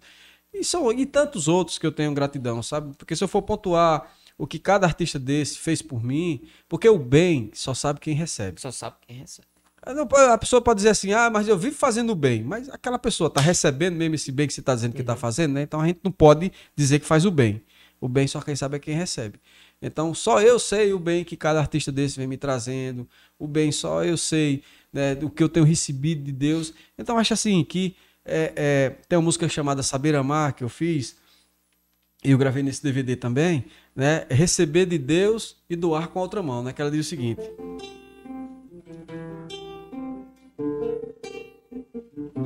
Essa aqui Geraldo Azevedo já anunciou que vai gravar, tá? Essa eu posso falar também porque ele fez até um vídeo, né? Corra boa. Saber amar, oi, oi, oi, saber amar é plantar a flor pra germinar o mais puro amor. É ouvir a voz do seu coração e seguir semeando a luz do perdão, oh, saber amar é plantar a paz e cativar um sorriso a mais, clarear um amigo na escuridão, cultivar a semente da união, oh, oh, saber amar é agradecer. Do acordar ao anoitecer. Merecer de Deus e ter gratidão. Receber e doar com a outra mão. Oh, é saber amar. Oi, oi, oi, é saber amar. Oi, oi, é saber amar. Ah, não vai me dizer que essa você não fez exatamente pra ele, não. Rapaz, fiz não. Rapaz, eu tô vendo ele cantando aqui, Rapaz, cara. pois é, é, é interessante, né? Porque eu, eu digo pra você o seguinte. Eu faço. Tem um amigo meu que disse o seguinte: que disse que a obra do artista era sempre maior do que o artista. Né? E depois eu fiquei com aquilo ali encucado, como é que é a obra. Mas aí quando eu descobri que eu sou apenas um instrumento de Deus, ah, um instrumento para trazer essas músicas, aí logicamente que a fonte é superior, é maior do que eu mesmo. Então a obra é maior mesmo, né? A gente escuta você cantando aqui, o, jeito de cantar, a, a melodia, é a cara dele, é ele Mas cantando. é interessante, porque essa música aqui eu, eu, eu fiz de um sonho que eu tive com Dominguinhos. Mais um? Nada a ver, pois é. E, e, e quantos outros eu vou dormir com o pensamento ligado? Então, assim, não tem, não tem um momento assim para fazer. Às vezes uma frase que eu vejo no outdoor, né? Às vezes uma, uma, uma pessoa fala alguma coisa, uma mensagem que eu vejo, no, que eu vejo no- numa rede social. Então, tudo aquilo ali é, pode ser ali um, um start, pode ser uma chave para trazer uma música, né? Então, essa música eu fiz sem a intenção de, de direcionar ela para Geraldo Azevedo, né? Mas quando o meu amigo Hélio Santos ouviu, aí encaminhou para ele. Normalmente, vinda dele, Leonardo, vem, é, tu sente primeiro a letra ou a melodia? as duas coisas As juntas. duas coisas. Bicho, cara. que É massa. as duas coisas juntas, porque eu, eu costumo dizer o seguinte, para mim, para mim, a música ela é 50% letra e 50% melodia. Para haver um equilíbrio, né? Porque às vezes, por exemplo, Roberto Carlos tem muita música bonita de letra, mas a melodia não é tão, às vezes uma melodia para baixo, às vezes uma coisa que fica muito triste, a mensagem da música é até bonita, mas e tem muita música de uma melodia bonita com a letra mais um pouco mais pobre. Não estou dizendo de Roberto Carlos, de, de- Sim, algumas músicas, né, que a gente escuta é, que tem uma melodia bonita. Então, para mim, eu vou construir nas duas coisas junto, né? É interessante, eu, é, é, algumas pessoas não sabem ainda, mas eu já fiz algumas campanhas políticas, né? E na, na minha contabilidade já são 72 jingles políticos que eu já fiz. Fiz campanha para senadores, deputado federal, deputado estadual, vereadores e prefeitos, né? E fiz uma para governador, mas não foi oficial, né? Foi um pedido de uma de um pessoal. Então, Aí o cara, é, inclusive um amigo meu, Chico Júnior, ele disse assim: disse, "Pô, é, é, Chico Júnior é comunicador e a, A voz conhece- É, a bem- voz, é. Então, aí Chico Júnior foi disse: é, Léo, aquele jeito dele falar, né? Léo, você precisa fazer um vídeo explicando como é que você faz essas músicas para os, os candidatos e tal. Eu digo, Chico, é, eu não vou lá fazer uma música para falar que o cara é, é trabalhador, fez isso, fez aquilo, tudo mais não. Eu vou tocar o coração. Se o que o cara me passou, o brief que o cara me passou, for verdadeiro, eu vou fazer uma música que toca o coração. Eu vou contar aqui uma, uma história interessante. Essa música, é, eu recebi uma ligação 6 horas da noite de um, de um- do Berg, um produtor lá de Fortaleza. Ele disse, nós, nós temos uma missão. Estamos com 15 dias aí da eleição. E o prefeito lá de Acopiara, Antônio Almeida, Bigodinho, conhecido por Bigodinho, o cara. Aí, inclusive, ele fizeram, mandou até um desenhozinho do Mário, com o cara com bigodinho, mesma coisa, um asinho aqui, Antônio Almeida e tudo mais. Ele foi disse: é o seguinte, esse cara, ele é o atual prefeito, mas a campanha tá balançada lá. Eu quero que você faça um gigo vitorioso. Eu digo, agora me manda aí as informações, o brief. Aí, aí ele me mandou que ele tinha elevado o índice de educação no estado do Ceará, da cidade. Aí me mandou também que na estiagem ele fazia as barragens e tal, aquele movimento todo. Aí, mas tava muito seco para mim ali, né? Aí eu fui pesquisar na internet a história do cara. Primeira coisa, o nome da esposa, Rosa. Aí eu já me lembrei logo da minha Rosinha ali, eu bom, é Rosa. Aí fui anotando ali, tal, tal. Eles são conhecidos pelos carinhosos lá, a família dele, a família dos carinhosos e tal. E o slogan da campanha é para seguir cuidando de novo, né? Para seguir cuidando do povo. É, aí eu digo, bom, tudo bem, deixa eu começar aqui. Aí eu comecei já trazendo a força da família, a força da mulher pra música logo no início. Eu fiz assim, eu comecei. A copiara tem uma rosa carinhosa em teu jardim que desabrocha em mim o amor pra cuidar do meu povo. A copiara, eu sou teu filho Antônio Almeida, o bigodinho. Te digo com carinho, eu vou te cuidar de novo. Então, eu já comecei apresentando primeiro, trazendo a força da família, a força da mulher. Como é né? fácil o ser eleito? É, né? Aí escuta só. A copiar a terra querida, minha missão, minha vida é fazer você prosperar. Pela saúde da nossa gente, trabalho incansavelmente, sempre vou trabalhar. Tenho alegria no meu coração, fiz a nossa educação crescer, florescer, avançar. E enfrentando a pandemia, trabalho noites e dias para meu povo salvar. No enfrentamento da estiagem, faço obras e barragens, me solidarizo com meu povo. Sou Antônio Almeida, o bigodinho, a copiara diz sim pra seguir cuidando de novo. O povo de Acopiara diz sim, é bigodinho, é bigodinho. O povo de Acopiara diz sim, é bigodinho, é bigodinho. É pra seguir cuidando do povo, é Antônio Almeida de novo, é 15, é bigodinho.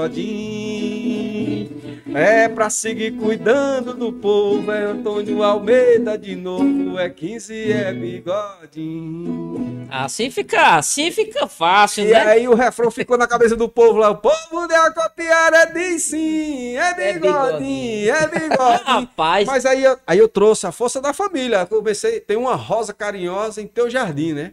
Então a rosa é a mulher dele, o braço direito, né? Então tem uma rosa carinhosa em teu jardim que desabrocha em mim o amor para cuidar do meu povo. A copiar, eu sou teu filho, Antônio Almeida Bigodinho. Te digo com carinho, a família dos carinhosos tem que ter carinho, né? Um toque de carinho também, já me lembrei logo da mulher, o toque de carinho, né? É, eu vou te cuidar de novo. Aí vem a copiar a terra querida, minha missão, minha vida, porque ele é de lá, né? É fazer você prosperar. Pela saúde da nossa gente, trabalho incansavelmente se for trabalhar. Tenho alegria no meu coração, fiz a nossa educação crescer, florescer e avançar. E enfrentando a pandemia, trabalho noites e dias para meu povo salvar. No enfrentamento da estiagem, faço obras e barragens, me solidarizo com meu povo. Sou Antônio Almeida do Bigodinho, coopera de sim para seguir cuidando de novo, né? Então, assim, é dessa forma, né? É dessa forma que se faz, é a forma da poesia, pra gente poder chegar e tocar o coração da E um pessoa. refrão forte, Eu- cara. um refrão e, e forte. marca. Meu amigo Lucas Maia, ó, ó, ó, ó. Ei, rapaz, você explicando assim como é que você faz, parece, parece que você tá passando a receita. O cara vai fazer, o cara vai fazer, o cabelo sem talento leva uma peia É danada. nada. Ó, mandar um abraço aqui pro meu amigo Léo Silva, viu? Tá mandando dizendo Ô, Léo Silva, você, forte grande abraço, talento da nossa pai. região, tá nos assistindo. Obrigado, Beleza, Léo Silva, Silva. por estar agora com a gente, né?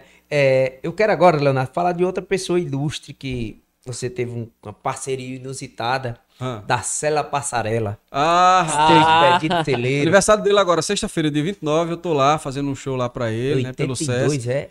Eu vi ele na Rapaz, rádio, é- na CBN agora dando uma entrevista. É. Rapaz, o seu Expedito Celeiro é uma pessoa que tem um coração fantástico, sabe? O seu Expedito Celeiro eu conheci quando eu trabalhava na Embratel longos anos. Eu passei lá, passava lá em frente, eu, eu, eu trabalhava naquela região até Campos Salles ali, fazia visita técnica, né? Na época, quando eu trabalhava na Embratel, a gente trabalhava dando manutenção naquelas antenas via satélite. E cada posto fiscal da Cefaz tinha umas antenas daquela lá. E aí eu ia até Campos Salles, que tá ali na divisa de Campos Salles ali com o Piauí, tinha uma, uma rede da Cefaz ali e tinha que dar manutenção.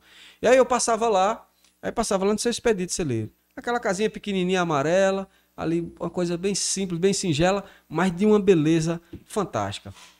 E desde que eu comecei, eu passava lá e comprava uma chinela e fui usando e fui divulgando e seu expedito foi crescendo e a arte dele cada vez mais aparecendo. E é uma coisa que eu acho bonito, sabe?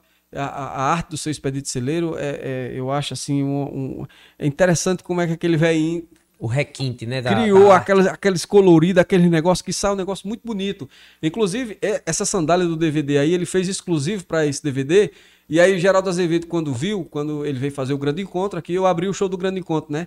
E aí quando ele viu, ele ficou apaixonado pela sandália. No dia seguinte, aí eu fui lá no seu expedito celeiro com a mulher do Alceu, a filha do Geraldo Azevedo, a Emília, e o, o produtor, né, o Reinaldo, para fazer umas compras lá no seu expedito, né?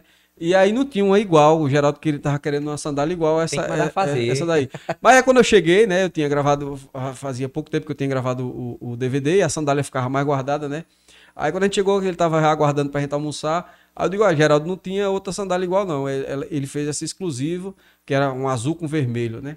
E aí eu fui disse, mas olha o seguinte, calça aí, não bota aí nos teus pés. Aí ele botou nos pés lá, eu digo, tá, ficou bom. Ele disse, rapaz, tá bem confortávelzinho, é o meu número. Eu disse, pois, pois leve. Aí ele levou, tá com ele, essa sandália do DVD tá com o Geraldo Azevedo lá. Mais uma história. Mais uma história que tá. Rapaz, tem muita história. Sandália Aí- do seu expedito nos O pés. seu lá. expedito celeiro, né? Aí eu tava lá uma vez, lá no seu expedito, e eu tava conversando com ele lá.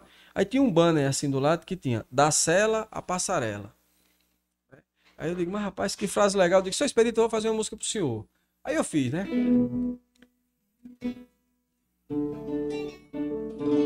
Da cela passarela, arte do couro, talento e tesouro para o mundo apreciar. Da passarela cela, gibão vale ouro e um chapéu de couro pro vaqueiro aboiar.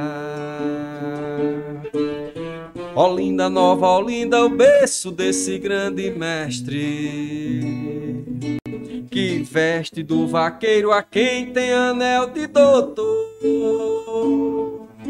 A sua mão abençoada faz o fino traço. E o passo de cada calçado tem o seu amor. Bendito mestre expedito, celeiro do couro, celeiro da arte, celeiro da vida.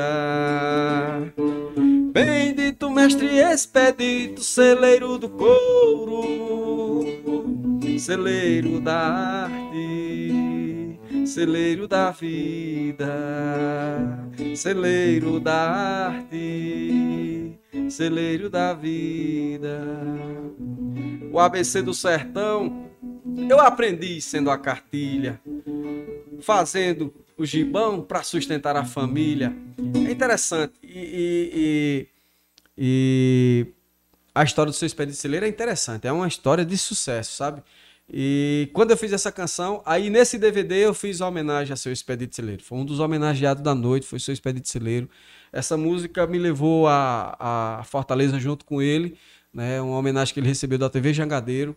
E eu estive lá presente, né, junto dessa música. E agora fui convidado pelo Sesc para fazer um show, agora dia 29, sexta-feira, né, lá em Nova Olinda, aniversário do, do Mestre Expedito. Falei com ele essa semana, fiz uma cirurgia nos olhos, né? Tava com um pouco de catarata, mas já estava se recuperando, estava bem. E é uma pessoa que eu tenho uma. Eu olho para o seu Expedito, eu me lembro do meu avô. Eu já falei isso para ele, né? Então, aí nesse DVD, né, tem aí todo o material meu do DVD, né, as indumentárias, sempre eu levo a arte do seu expedito celeiro comigo. Porque eu gosto, eu admiro, eu acho bom usar as peças. Inclusive, eu estou usando um aqui. E eu, e eu também. Ah, é. Estou usando uma peça aqui do seu expedito. Eu vi, é bonita. Então, é, é... Como é que chama aquele? É um, é um coletezinho que tu tem? É, eu tenho um colete, tenho uma, Acaba lindo, é, viu, tem um bicho? coletezinho Muito, muito branco com preto. que É, muito bonito. bonito, né? Tem as sandálias também, tem um mule que ele faz. Então, é, seu expedito é uma pessoa que eu desejo muitos anos de vida para ele, sabe? É uma pessoa que eu, eu quero um bem arretado mesmo. Eu, eu digo para ele, ligo para ele, eu digo, seu expedito, apesar de eu estar meio distante, rapaz, cadê você que sumiu? Eu digo, não, é porque aí também tem pandemia, pandemia, dois anos de pandemia, e o senhor com a idade que tá, eu não quero ir fazer uma visita ao senhor, não. Eu quero ir agora. Mas a, a dona Francisca, a esposa dele, eu achava bom, eu ia conversar com ela lá, ela ria com as minhas histórias, né? Gostava e tudo mais. Recitava uma poesia, cantavam, levavam uns medicamentos naturais, que eu, eu sou meio assim, sou meio, sou meio indígena também, eu gosto de uns medicamentos naturais, sabe? E aí eu levava, levava lá umas, uns, uns, uns remédios que a gente trazia lá do Acre, o pessoal mandava lá, eu sempre levava também lá uns extratos de plantas lá para ela e tudo. E mais é, seu Expedito Manim, né, Iranilde, é, a, a nora dele, são, são É pessoas. quem viaja com ele hoje. É, são pessoas, são pessoas do bem, Iranilda é minha pessoas amiga. do eu- coração. eu- toda semana eu ando lá pra comprar alguma coisa, sandália pra minha mulher, pra bater um papo. Seu expedito naquela cadeira de macarrão, agora com a máscara caracterizada dele mesmo, é que é bacana. Acaba gente boa, uma tranquilidade. Também estamos, é, já, já organizamos pra trazer ele pra cá.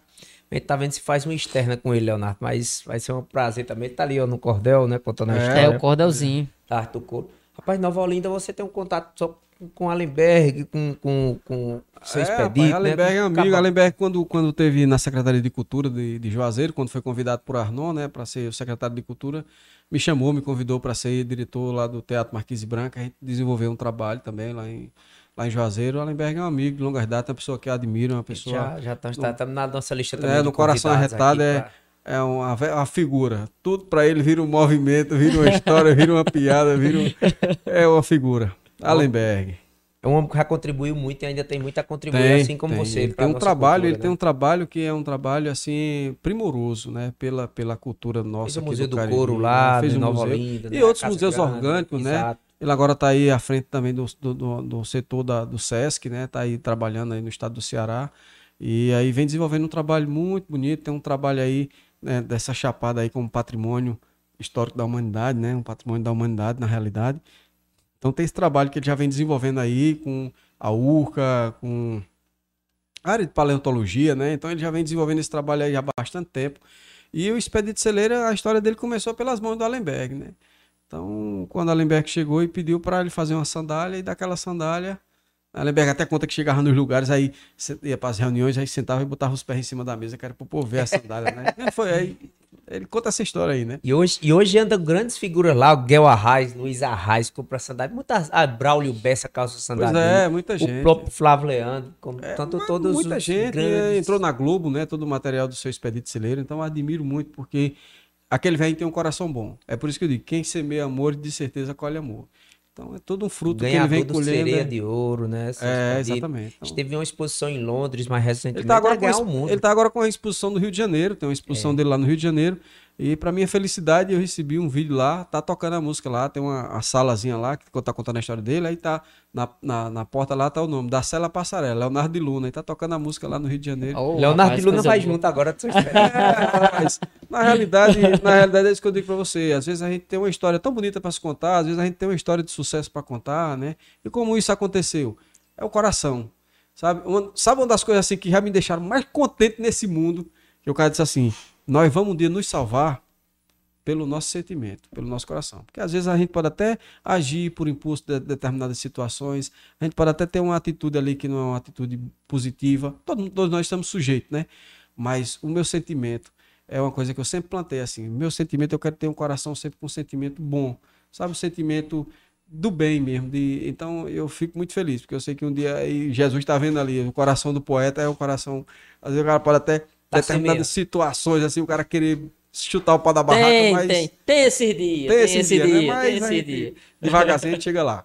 Poeta, pra, só pra você ter ideia, nós já passamos de uma hora e cinquenta de live. Já mesmo? Já, meu amigo. A conversa quando é Ixi, boa, Maria. aqui rende. Mas o povo É, tá gostando aí? Tá será? demais, pai. Nós estamos com comentário aqui de gente ilustre pedindo música, pedindo tudo.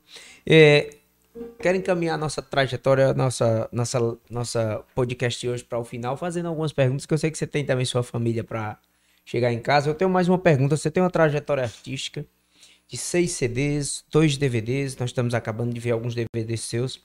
É, nós queremos saber o que é que o Cariri, o Nordeste o Brasil pode esperar do Leonardo de Luna depois que nós estivermos aí com as fronteiras abertas. É, eu continuo produzindo, eu nunca parei de produzir, continuo é, compondo, né? Algumas canções aí estão engatilhadas para gravações, é, dentro de um novo projeto que eu estou iniciando aí. Logo em breve, quando se concretizar mais algumas coisas, a gente pode depois falar, um outro podcast aí, mais a gente fazer um lançamento de alguns trabalhos desse tipo aí. Mas é o seguinte, é, eu já vi que eh, tem aquela, aquela, aquele ditado que diz que o santo de, de casa não faz milagre, né? Então eu tenho que buscar novos, é o que eu venho fazendo já, novas, novos horizontes né, na, na música, né? E a região norte do país ela tem me proporcionado um grande reconhecimento né, do meu trabalho. As pessoas têm, têm, têm gostado da minha presença lá. E aí são, são novos momentos que estou vivendo aí, fazendo, des- desenvolvendo trabalhos Você na região. no Acre, né? É, eu, Agora, tive, eu tive em Rio Branco, já é o quarto ano que eu vou a Rio Branco, Cruzeiro do Sul, né? E agora recebi um convite para Manaus, outro para Porto Velho. Então eu quero já fazer também uma turnê naquela região, né? Porque aí já dá para atender Manaus, Porto Velho, Rio Branco, Cruzeiro do Sul, Tarauacá, tem uma região lá que está querendo fazer uns trabalhos aí. Brasil grande, né? Rapaz, o Brasil é grande, mas é bom, é bonito, e eu gosto bom, eu gosto daquela floresta com rio, com E tudo lá, mais. tem, e lá tem muito descendente de cearense. Foram pro ciclo da borracha. O Acre, o Acre, é, né? o Acre, o Acre, ele é fundado mesmo assim p- por cearenses, né? A maioria dele cearense, mas nordestino, mas mais cearense, né? Que foram naquela época do ciclo da borracha. E aí foram eu eu conheço as, essas pessoas lá, não, eu sou descendente de cearense, de nordestino, meu avô, meu bisavô, É. meu pai e tal. Então, assim, é, eu tô produzindo, tô fazendo shows aqui na região, né? E tá também, a agenda tá em aberta aí. Eu tô buscando fazer mais uns shows hoje, é mais em buffets, né? Uns shows menores aí, né? Que dá pra gente também reduzir os custos, que a gente sabe que tá todo mundo, a economia tem balançado aí todo mundo, né? Então a agenda tá em aberta. Eu tô, tô fazendo, fiz agora alguns aniversários, fiz a inauguração também de um restaurante lá no Juazeiro. É, Café de Sítio, né? Dos meus amigos lá do Mercadão das Flores, eh, Gracival e Águida, são pessoas também que conhecidas no nosso Cariri. Tem muita gente lá do Crato. E eu tô aí com os projetos aí, iniciar 2022 com esses projetos novos, né? Então eu tô sempre compondo e essa eu quero ver essa condição daqui no Cariri da gente mostrar esse trabalho que eu estou desenvolvendo. Eu quero apresentar o Cariri também, esse trabalho, né, dessa palestra musical, para que a gente possa começar a, a trabalhar mais a mente das pessoas, a que a música, a gente possa ver que a música é um alimento, né, que a gente pode se reenergizar, que a gente pode sentir essa música, através da música a gente pode elevar um pensamento, tirar um pensamento que não seja bom, né? Eu vi uma, uma, uma entrevista, o cara dizendo que o cara ia tirar a vida e ele era um artista plástico famoso, conhecido, e já tinha trocado tudo por droga. E aí ele entrou no- na casa da mãe dele, fechou a porta do quarto e ia tirar a vida com um revólver, né, com um tiro. E aí, quando, pra mãe não escutar o estampido, ele ligou o som. Quando ele ligou o som, tava Raul Seixas cantando. Veja, não diga que a canção está perdida. Tenha fé em Deus, tenha fé na vida. Tente outra vez. E aí ele escutou a música todinha, resolveu não tirar a vida, transformou, largou as drogas e transformou a vida dele. Então mostrando que a música ela tem esse poder transformador. Né? Então o que o Cariri, que o Nordeste o Brasil pode esperar do meu trabalho é sempre um trabalho de qualidade, sempre trazendo essa mensagem, sempre buscando é, é, fazer com que a música chegue nos corações, toque nos corações, sabe? E os artistas que quiserem gravar meu trabalho, eu não estou preocupado se eles vão me dar dinheiro ou ter que pagar direitos autorais, não. Eu quero é que grave, porque quanto mais eles gravarem, mais a, a mensagem está chegando. Então a minha ideia é essa. Né? Então, quanto mais eles gravarem, mais a mensagem está chegando. Então, as minhas músicas estão aí, estão disponíveis, não tem critério, tanto que eu também não, não, não dou exclusividade. Né? Você vê, Santana Cantador gravou, não teve exclusividade, Ira Caldeira gravou, não teve exclusividade, Franca Guiar agora gravou, não teve exclusividade. Né? Eu acho que logo em breve Daniel, Roberto Carlos vão gravar. E eu eu tenho que pensar alto, porque Sim, que- a sim, música tem sim. que chegar. E a música Sim. é belíssima. Se rapaz. tiver qualidade, né? Tem. Sim, sim, sim. que as pessoas não acham que eu tô me exaltando, mas assim, que eu acho que é o, pe- o meu pensamento. de como é que ela vai. Ela, ela tem que chegar numa voz que o Brasil conheça, né? Então, a voz de Frank Aguiar, de Santana Cantador, cada um tem, a gente sabe que tem um nível de público. E né? chega a um, tem um alcance diferente, né? Tem um alcance diferente. Né? E aí, pra mim, eu, é, tem uma- essa música Música Oferece Flores tem uma, uma, uma gravação que eu fiz ela acústica, né? Que no final delas, quando essa, essa canção chegar em cada coração, vou poder ver um brilho em cada olhar, um sorriso em cada rosto. Né? Então, aí eu digo, impossível? Nada é possível, basta querer e desejar profundo. Então, eu sei que nada é impossível, tudo é possível, basta a gente querer. Então, eu acho que o que eu quero é isso, é o de coração, né? Porque às vezes a gente deseja uma coisa, mas não é aquilo verdadeiramente, ou aquilo ali não vai trazer um benefício para alguém, ou para a humanidade, ou para nós mesmos. Né? Muitas vezes a gente pode estar sujeito a fazer uma escolha que não seja boa nem para a gente. Então, acho que o meu propósito da minha música é justamente essa, de que ela consiga levar essa mensagem de Deus, essa mensagem na uma forma poética, que ela chegue nos corações e faça a obra que ela tiver de fazer. Que eu seja sempre esse instrumento de luz, paz e amor. Aí, certeza. É isso aí. minha, mãe, minha mãe tá dando um último comentário aqui dizendo que você é um mensageiro da paz. Graças a Deus. Leonardo, Deus é, ajuda. Eu quero vivenciar essa paz para eu poder falar mais, com mais propriedade. você da não paz, sabe, né? cara, como a gente, assim, eu pelo menos eu sou um, um- grande. Eu fico feliz demais quando pessoas daqui do Cariri conseguem levar o Cariri para fora, para entender a magia de ser caririense fora, É. entender como é nosso modo de vida, o que nós temos de, de, de bom na nossa região para transformar. É. E eu tenho certeza que o Leonardo de Luna é um caba bom para chegar em muito lugar. Pelo menos levar- mamãe acha, né? Papai, minha mulher acha que eu sou cabo bom. Então... Tem muita gente, tem minha, muita gente minha acha. menina também em casa, né? Nem se preocupe, porque É, tem pai, muita mas- gente, cara. Fico Mas é isso, acho que é, a gente tem que dar o primeiro passo em tudo que a gente quer fazer nessa transformação, né? Que não é só a música, né? Porque eu, eu, eu disse pra Ivonete esses dias, Ivonete, a música ela vem, a inspiração ela vem, passa por dentro de mim, filtra meu coração e volta, né? Aí se externaliza através da minha voz, né? Então, a música ela passou por dentro de mim. Então, eu tenho que vivenciar isso. Né? Não é só falar né, das mãos que oferecem flores, eu tenho que vivenciar essa mensagem. Não é só falar de frutifique a paz, eu tenho que o que é que eu estou fazendo para frutificar a paz dentro de mim, dentro da minha casa, dentro da minha família, com meus vizinhos, com a minha rua, com a minha família. Né? Então eu venho buscando saber amar, é plantar a flor para germinar mais por amor, é clarear um amigo na escuridão. né? Então, quantas vezes as pessoas não dependem só de uma palavra da gente para sair de uma situação? Eu já recebi inúmeras ligações de amigos. E aí, do nada, eu, eita, ligar para fulano aqui. E aí, mano, como é que tá? Tá, tá, tá, começa a conversar. Eu digo, ó, vou mandar uma música para tu aí. O cara depois manda mensagem.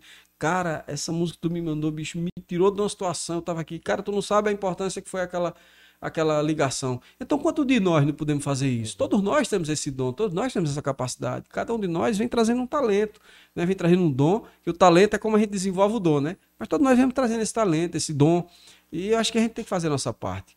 né? Quando a gente faz a nossa parte, o universo se encarrega de fazer o restante.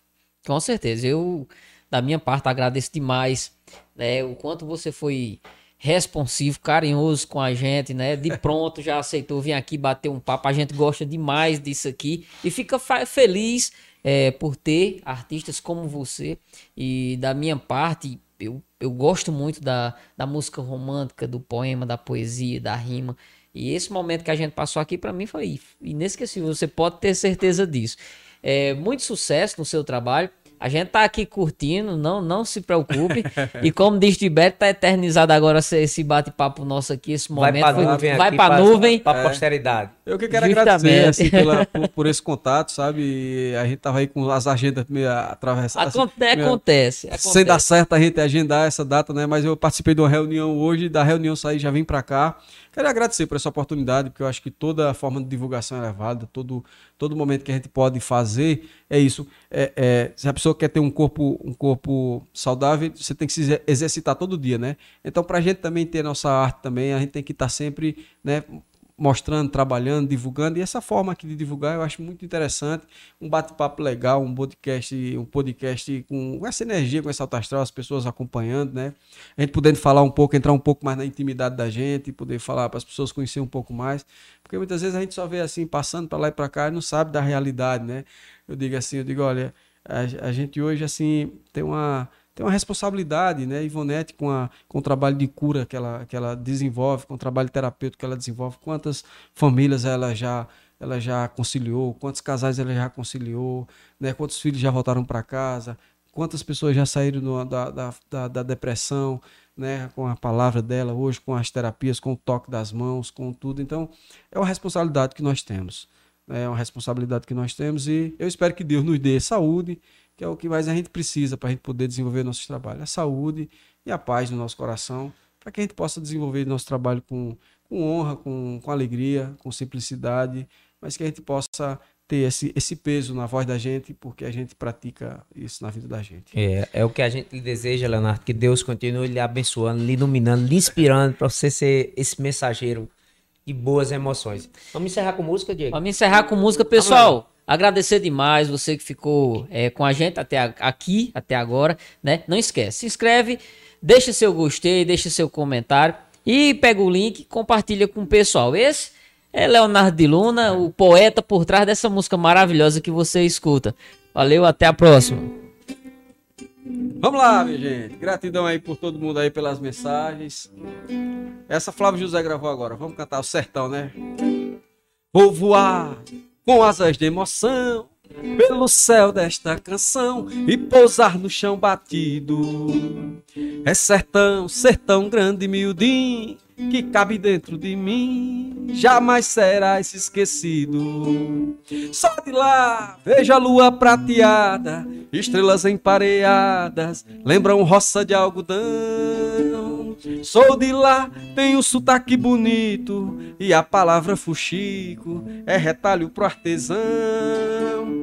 Vou cantar, vou buscando inspiração na garganta, afinação, num canto nordestinado. É sertão, sertão rico e pobrezinho, quando espera um tiquim d'água pra sede do gado.